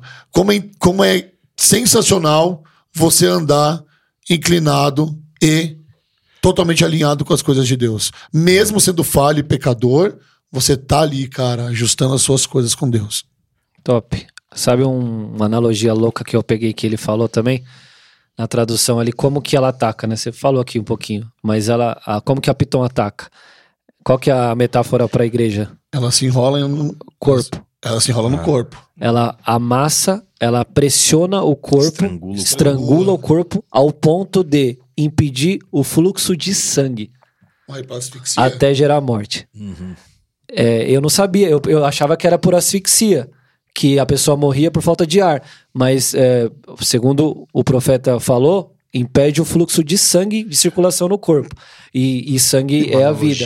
Então, Então, mas assim. se não tem sangue, não tem oxigênio. Não, exatamente. É, É, Tá então. bem relacionado, exatamente. Mas onde que é muito, muito forte isso? Se você pegar para o nosso dia aqui, para o nosso tempo, a pressão que isso é feito na igreja e vai nos pressionando e vai nos pressionando de tal forma que é dividindo, né? Que, que é isso que a palavra tá, tá nos ensinando, ao ponto de impedir que a gente gere vida Uhum. que o, que o sangue, e a gente sabe do sangue de Jesus que vem sobre nós, que gera vida, a gente já não leva mais vida, porque nós estamos tão seduzidos, enrolados nessa cobra, que pressionado, e beleza. Aí o que, que vai acontecer? Vocês são filhos do Deus vivo, vocês fazem isso e aquilo, vocês são maravilhosos, mas se isso não tá gerando vida, não adianta Você nada. sabe uma coisa que eu aprendi aqui com você, pastor? Que é muito, que é muito legal? E você falou isso pra mim na semana passada, cuidado com quem você abre seu coração. É que eu tava, a gente tava, curiosamente, nós estávamos falando disso antes do podcast, antes de você chegar. Nós estávamos ali na sua sala conversando sobre isso. Eu, eu não gosto de ser elogiado, cara. Eu, eu fico meio assim quando com esses negócios de elogiar. Agora, família principalmente, tá? Por parte de mãe lá. Nossa, como você é um homem de Deus agora. Como você tá mudado agora. Meu Deus, e não sei o que. Daqui a pouco vem um negócio. Pô, tô precisando de um dinheirinho aí. Porque o homem de Deus não nega agora. É, é brincadeira. Então, eu nem gosto muito desses elogios quando começa a vir, entendeu? Na, na verdade, são duas coisas. Eu, eu não acho muito legal falsa humildade. Se você tá passando, tá vivendo alguma coisa, fala assim, obrigado. De, de quem e, vem. E glorifica a Deus Ótimo. e pronto, e segue. E, e- e quem vem os elogios? Porque os elogios, eles não precisam ser anunciados. Ele vem na forma, mano, que bom, tô Então, orgulhoso de você assim. Eu falo, Então, obrigado. como velho." ele vem, por que É. ele vem e a motivação de, né, por trás daquilo é, é, é, um- é, um- é a grande, grande coisa sinistra. E aí, cara, fi- ficou uma coisa aqui. Quando ele falou assim, cara, por quê? Porque a palavra e o espírito precisam estar alinhados. E, e- e- então, quando você, quando você começa a olhar, por exemplo, é, quando o Tiago fala assim, cara, vocês pedem, mas não recebem. Porque não. Porque vocês pedem por quê? Porque a motivação é errada. Então, quando Jesus, por exemplo, fala no capítulo 15 da videira, e ele fala: vocês já foram limpos pela palavra, mas se as minhas palavras estiverem em vocês, né? E, e- e vocês pedirão o que quiserem vos será dado. Porque quando, quando você não tem a palavra de Deus, a presença dele, e o teu pedido não está alinhado com o Espírito, esquece. Então, essas duas coisas elas precisam estar alinhadas. No caso dessa mulher, ela falava uma coisa, mas o espírito dela era outro. E aí, meu irmão, você precisa de um discernimento muito brabo para Brabo, de Você verdade. precisa ter uma identidade muito firmada, né? Um- uma firmeza muito ali, assim, né? muito firme e convicto. Sim, a identidade, sim, mas assim, no Como aspecto, que o que a gente Paulo- tá falando aqui da, da, da, da tua questão de discernir mesmo. Como você acha, opinião pessoal, como você acha que Paulo discerniu isso? Porque não tá falando aqui como ele discerniu, ele simplesmente identificou. Como que ele discerniu isso? As pessoas quando chegam pra você e é uma eu te coisa elogiam muito dessa forma. é, subjetiva, é uma coisa do espírito, não tem uma E foi depois de um tempo também. Tem uma cartilha. explicação. Não... É, já foi depois de um tempo, mas, mas não tem uma cartilha pra isso. Não tem mesmo, cara. É você, você, vou dizer se é um feeling do espírito, né? Não um feeling interno, E mas aí, assim, se a gente voltar lá pro começo, uma forma da gente discernir profecia também é através da palavra, né? Ela tem que estar de alguma forma alinhada com a palavra de Deus. Exatamente. Profecia sempre vai estar alinhada. Uma, uma palavra da parte de Deus, rema, nunca vai estar desassociada da Logos. Ela nunca vai ferir a Logos. Uma Sempre palavra de. Deus não pode ferir a dele mesmo. Entendeu? Perfeito. Então, então, essa é uma forma de discernir. E sabe, eu estava pensando também, enquanto ele estava falando, sobre a quantidade de fake news que tem hoje Ai, também. De, de você. Eu não tô dizendo assim. é, como que eles chamam? É, fact-checked. Um negócio assim. Tem uma palavrinha de você checar fatos, vai. É, mas de você, cara, discernir, cara. Que, por que por que estão lançando? Que- Por que, que tem por trás disso aqui? Qual é, É. qual é o motivo disso? É a motivação. Qual é a né? motivação? O que, que a pessoa quer com isso? Sei lá.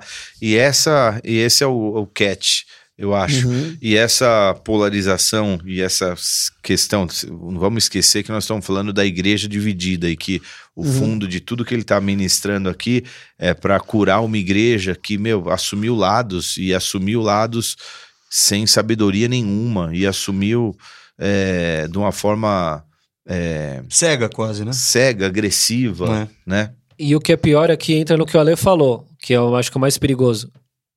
Quando, quando começa a, a sujar, ou a, a danificar a sua identidade.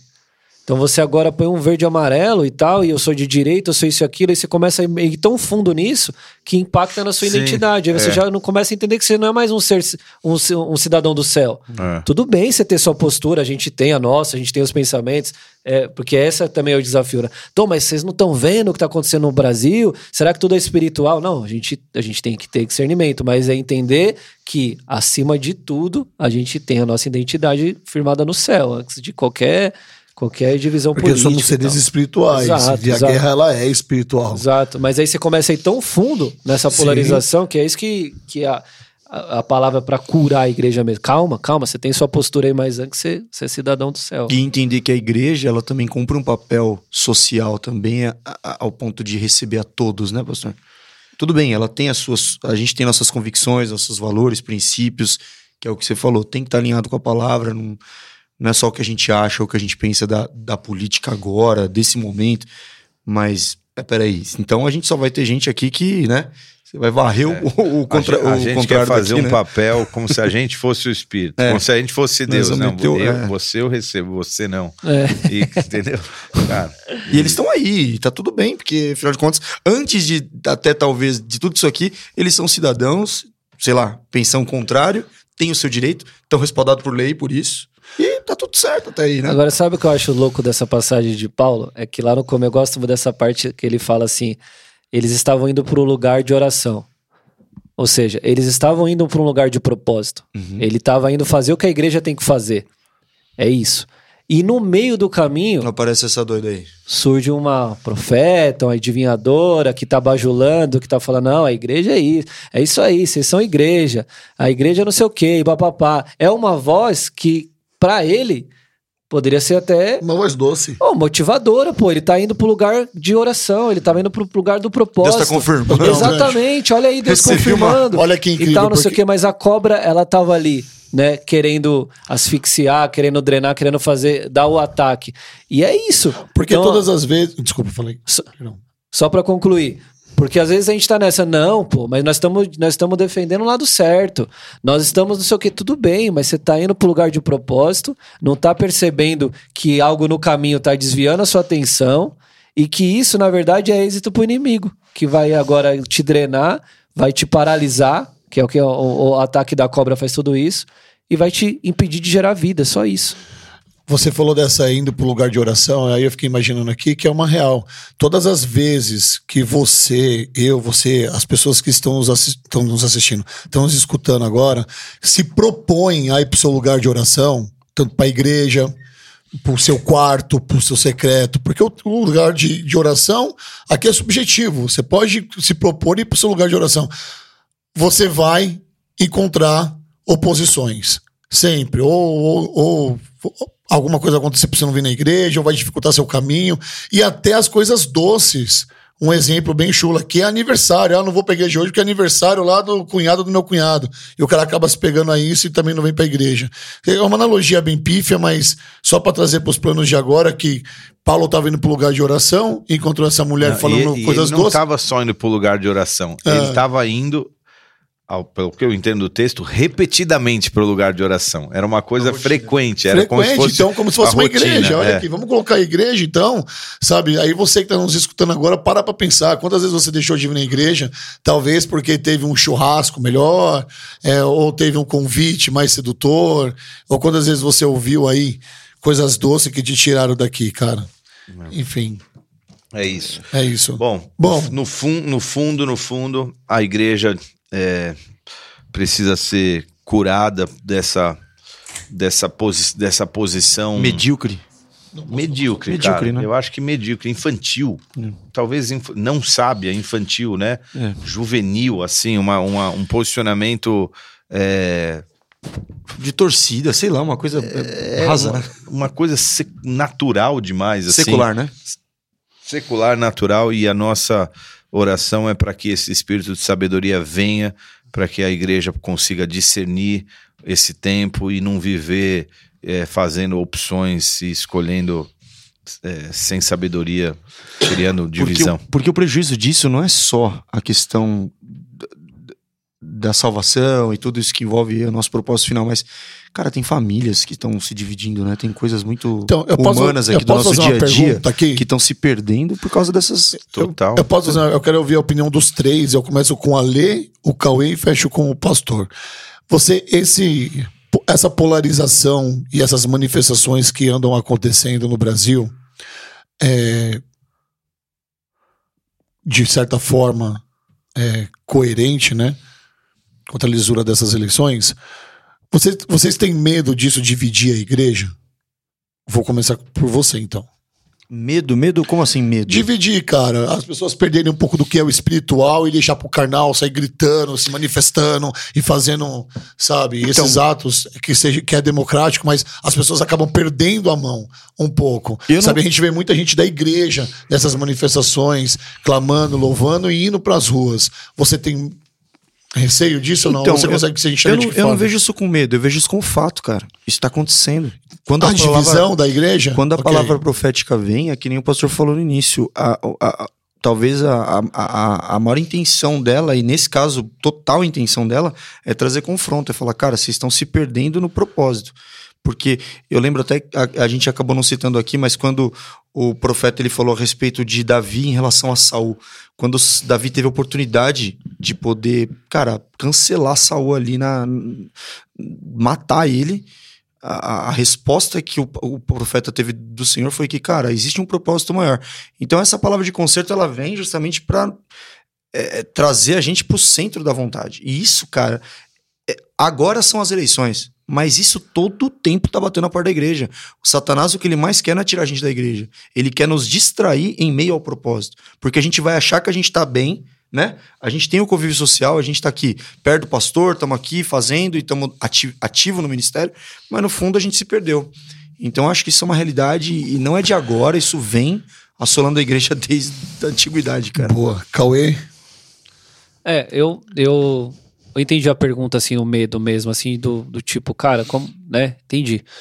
Eu penso que nós estamos, mais uma vez, tendo, vivendo isso. Porque na eleição era dividido, o, né, vou falar em cores, verde e amarelo, do vermelho, ah, o vermelho que é esperança e vai mudar e tal. E aí venceu um lado, o outro perdeu. Aí agora a gente está em meio a manifestações e pessoas de novo, agora talvez clamando. Eu, o profeta falou isso, cara. Você tem que clamar para o céu, para Deus. Então tem milhares de pessoas com uma esperança agora de uma possível intervenção. Não vou nem entrar no mérito se é de um lado ou de outro, mas uma possível intervenção humana de novo. Que se não acontecer, o que, que vai gerar? Frustração. frustração. E tem muita gente na rua. Eu tô falando de gente que eu conheço da minha família, que dormiu na rua, que tá servindo comida na rua. E tá lá e eu tô. Tudo bem, gente, vamos. Realmente, tem injustiça. Precisa apurar fatos. Mas e se não acontecer? E, e aí, o que, que vai. Aí de novo a pessoa se frustra. E aí se frustra com o quê? Porque se a nossa esperança estiver nesses homens lá, falhos do poder, e como o, o, o Kevin falou, tem sujeira dos dois lados, eu tenho certeza disso. Como a gente começou falando, o Kevin nem sabe direito, assim, profundamente história da do história, Brasil. do cenário. Mas ele falou algo que é fato. Ele falou: eu não preciso conhecer, eu sei que tem sujeira dos dois lados. E aí, quando a gente, mais uma vez, agora, que o Brasil tá assim, né? Ah, é amanhã, hein? Amanhã vai sair aí, ó, o decreto, vai sair o, o laudo, não sei da onde, e, e a eleição dos Estados Unidos. E a gente ainda, eu sinto que tem muita gente da igreja ainda presa nisso. E acha que tá no controle, né? É, e, coisa. tipo, e aí. Botando expectativa nisso. Exato, pondo expectativa nisso e se dedicando e pondo energia naquilo e tal. E se não acontecer do jeito que você está pensando de novo? Que nós estamos num terceiro turno, bas- basicamente. Aí você vai se frustrar de novo. E a gente esquece da passagem é, crucial aqui da mensagem do, do, do profeta, né? Ele é quem derruba reis, ele que levanta reis, ele que dá sabedoria, Perdão, Perfeito. ele que dá entendimento. Eu acho que o medo é exatamente isso, da igreja não acordar que é essa a nossa postura. Que como subcultura na nação, o que a gente como igreja tem que fazer é isso. Não deixando de se manifestar, de ter sua opinião, mas sabendo que a, a solução real vem do alto. Pastor, Qual era a pergunta mesmo? Se eu tenho Ó, medo da igreja dividir. Só pra retomar, só pra, só pra ele retomar. E olha que interessante. aquela pergunta. Tiago 1,5 diz assim: Se algum de vocês tem falta de sabedoria, peça a Deus, que a todos dá livremente de boa vontade e lhe será concedida. Então falta a gente também perceber que, cara, Deus tá disponibilizando sabedoria pro seu povo. Então, se a gente buscar nele, ele vai dar pra gente discernir isso aí. É, eu, eu não tenho medo da igreja se dividir. Eu só tenho medo da igreja perder uma linda e, e- Oportunidade. e oportunidade de ser igreja, de manifestar o reino, o amor, a, entendeu? A, a- a fé. E na época em que eles colocavam essa expectativa no Senhor, você percebe que depois de Jesus ressurreto, cara, os discípulos ainda estavam lá perguntando: é agora que vai se restaurar o reino? tipo, se eu não me engano, isso, tudo isso, é, ainda estão é, nessa- tipo, é, se, se eu não me engano, isso tá lá em Atos, capítulo 1 mesmo. Eles juntos lá, perguntando: é nessa hora que vai restaurar o, o, o reino de Israel? Então, os que estavam reunidos, é, a ascensão de Jesus, perdão. Jesus falando assim, porque João, na verdade, batizou com água, mas vós sereis batizados com o Espírito Santo, não muito depois desses dias. Então os que estavam reunidos perguntaram, Senhor, será este então o tempo em que, em que restaurarás o reino de Israel? Respondeu eles, não compete conhecer as épocas, o Pai revelou tal. Mas eles ainda tinham uma expectativa nessa, né? Então, eu acho que não é uma questão de divisão é, da igreja porque poucas coisas uniram mais a igreja do que essa situação que está vindo agora. Perfeito. O, o problema é que, é que é que a gente perdeu a chance de manifestar o nosso amor, nosso carinho com quem é, não pensa como a gente, né? É, sei lá, tempo da gente ser igreja e quem sabe através da gente, do nosso posicionamento. Eu vou te dizer, cara, essa foi a pauta de dois, três podcasts atrás, quando a Fran estava aqui falando sobre o Sermão da Montanha, sobre o jeito da gente encarar essa eleição toda, esse momento todo. Que Deus possa curar a igreja dele é, com essa com essa vacina do amor, da paciência, da fé, da sei lá. Naquele momento, você citou que falamos isso há dois, três podcasts atrás, mas naquele momento não tinha ocorrido ainda o segundo turno e também não estava tendo a manifestação. É, né? é. Olha só. O approach era mais ou menos aquele. Exatamente. Bom, É isso aí. uma hora e quarenta. Só isso? Foi bom. Começamos quatro e meia. Tá bom. Top. É isso. Top. Isso aí. Fala Palavra pro pessoal pra ir pra gente. célula, tá acabando o ano. o pessoal tem que ir pra célula, por favor. Não deixem de ir pra célula, não deixem de vir aos cultos. Toda quinta, todo domingo, toda terça-feira, duas horas da tarde, aqui. Um curto mais intimista, né? Porque você fica bem pertinho de quem prega. Isso. É, e muito gostoso, parece uma grande célula aqui na igreja. E quinta-feira agora, lembrando a todos que vai ser o nosso culto curto. Você vem às 8, 9 15 você já tá abraçando o irmão do teu lado, indo pra casa, 10 horas tá de banho tomado, dormindo. Olha Então, deve ser aquele nosso cultinho mais curto. Tá E ó, se você não trouxe ninguém pra igreja esse ano ainda, você tá dando mole, meu irmão. Pega aí seu vizinho, alguém do seu trabalho, traz uma pessoa pra igreja, velho. Faz o seu papel aí, pescador de pessoas, tá bom? Não deixe de trazer alguém pra igreja, beleza? Amém. É isso aí. Tchau, Valeu, galera. falou, Valeu, caras estão parecendo uns recados. Falou, falou. Falou, Valeu. galera, valeu.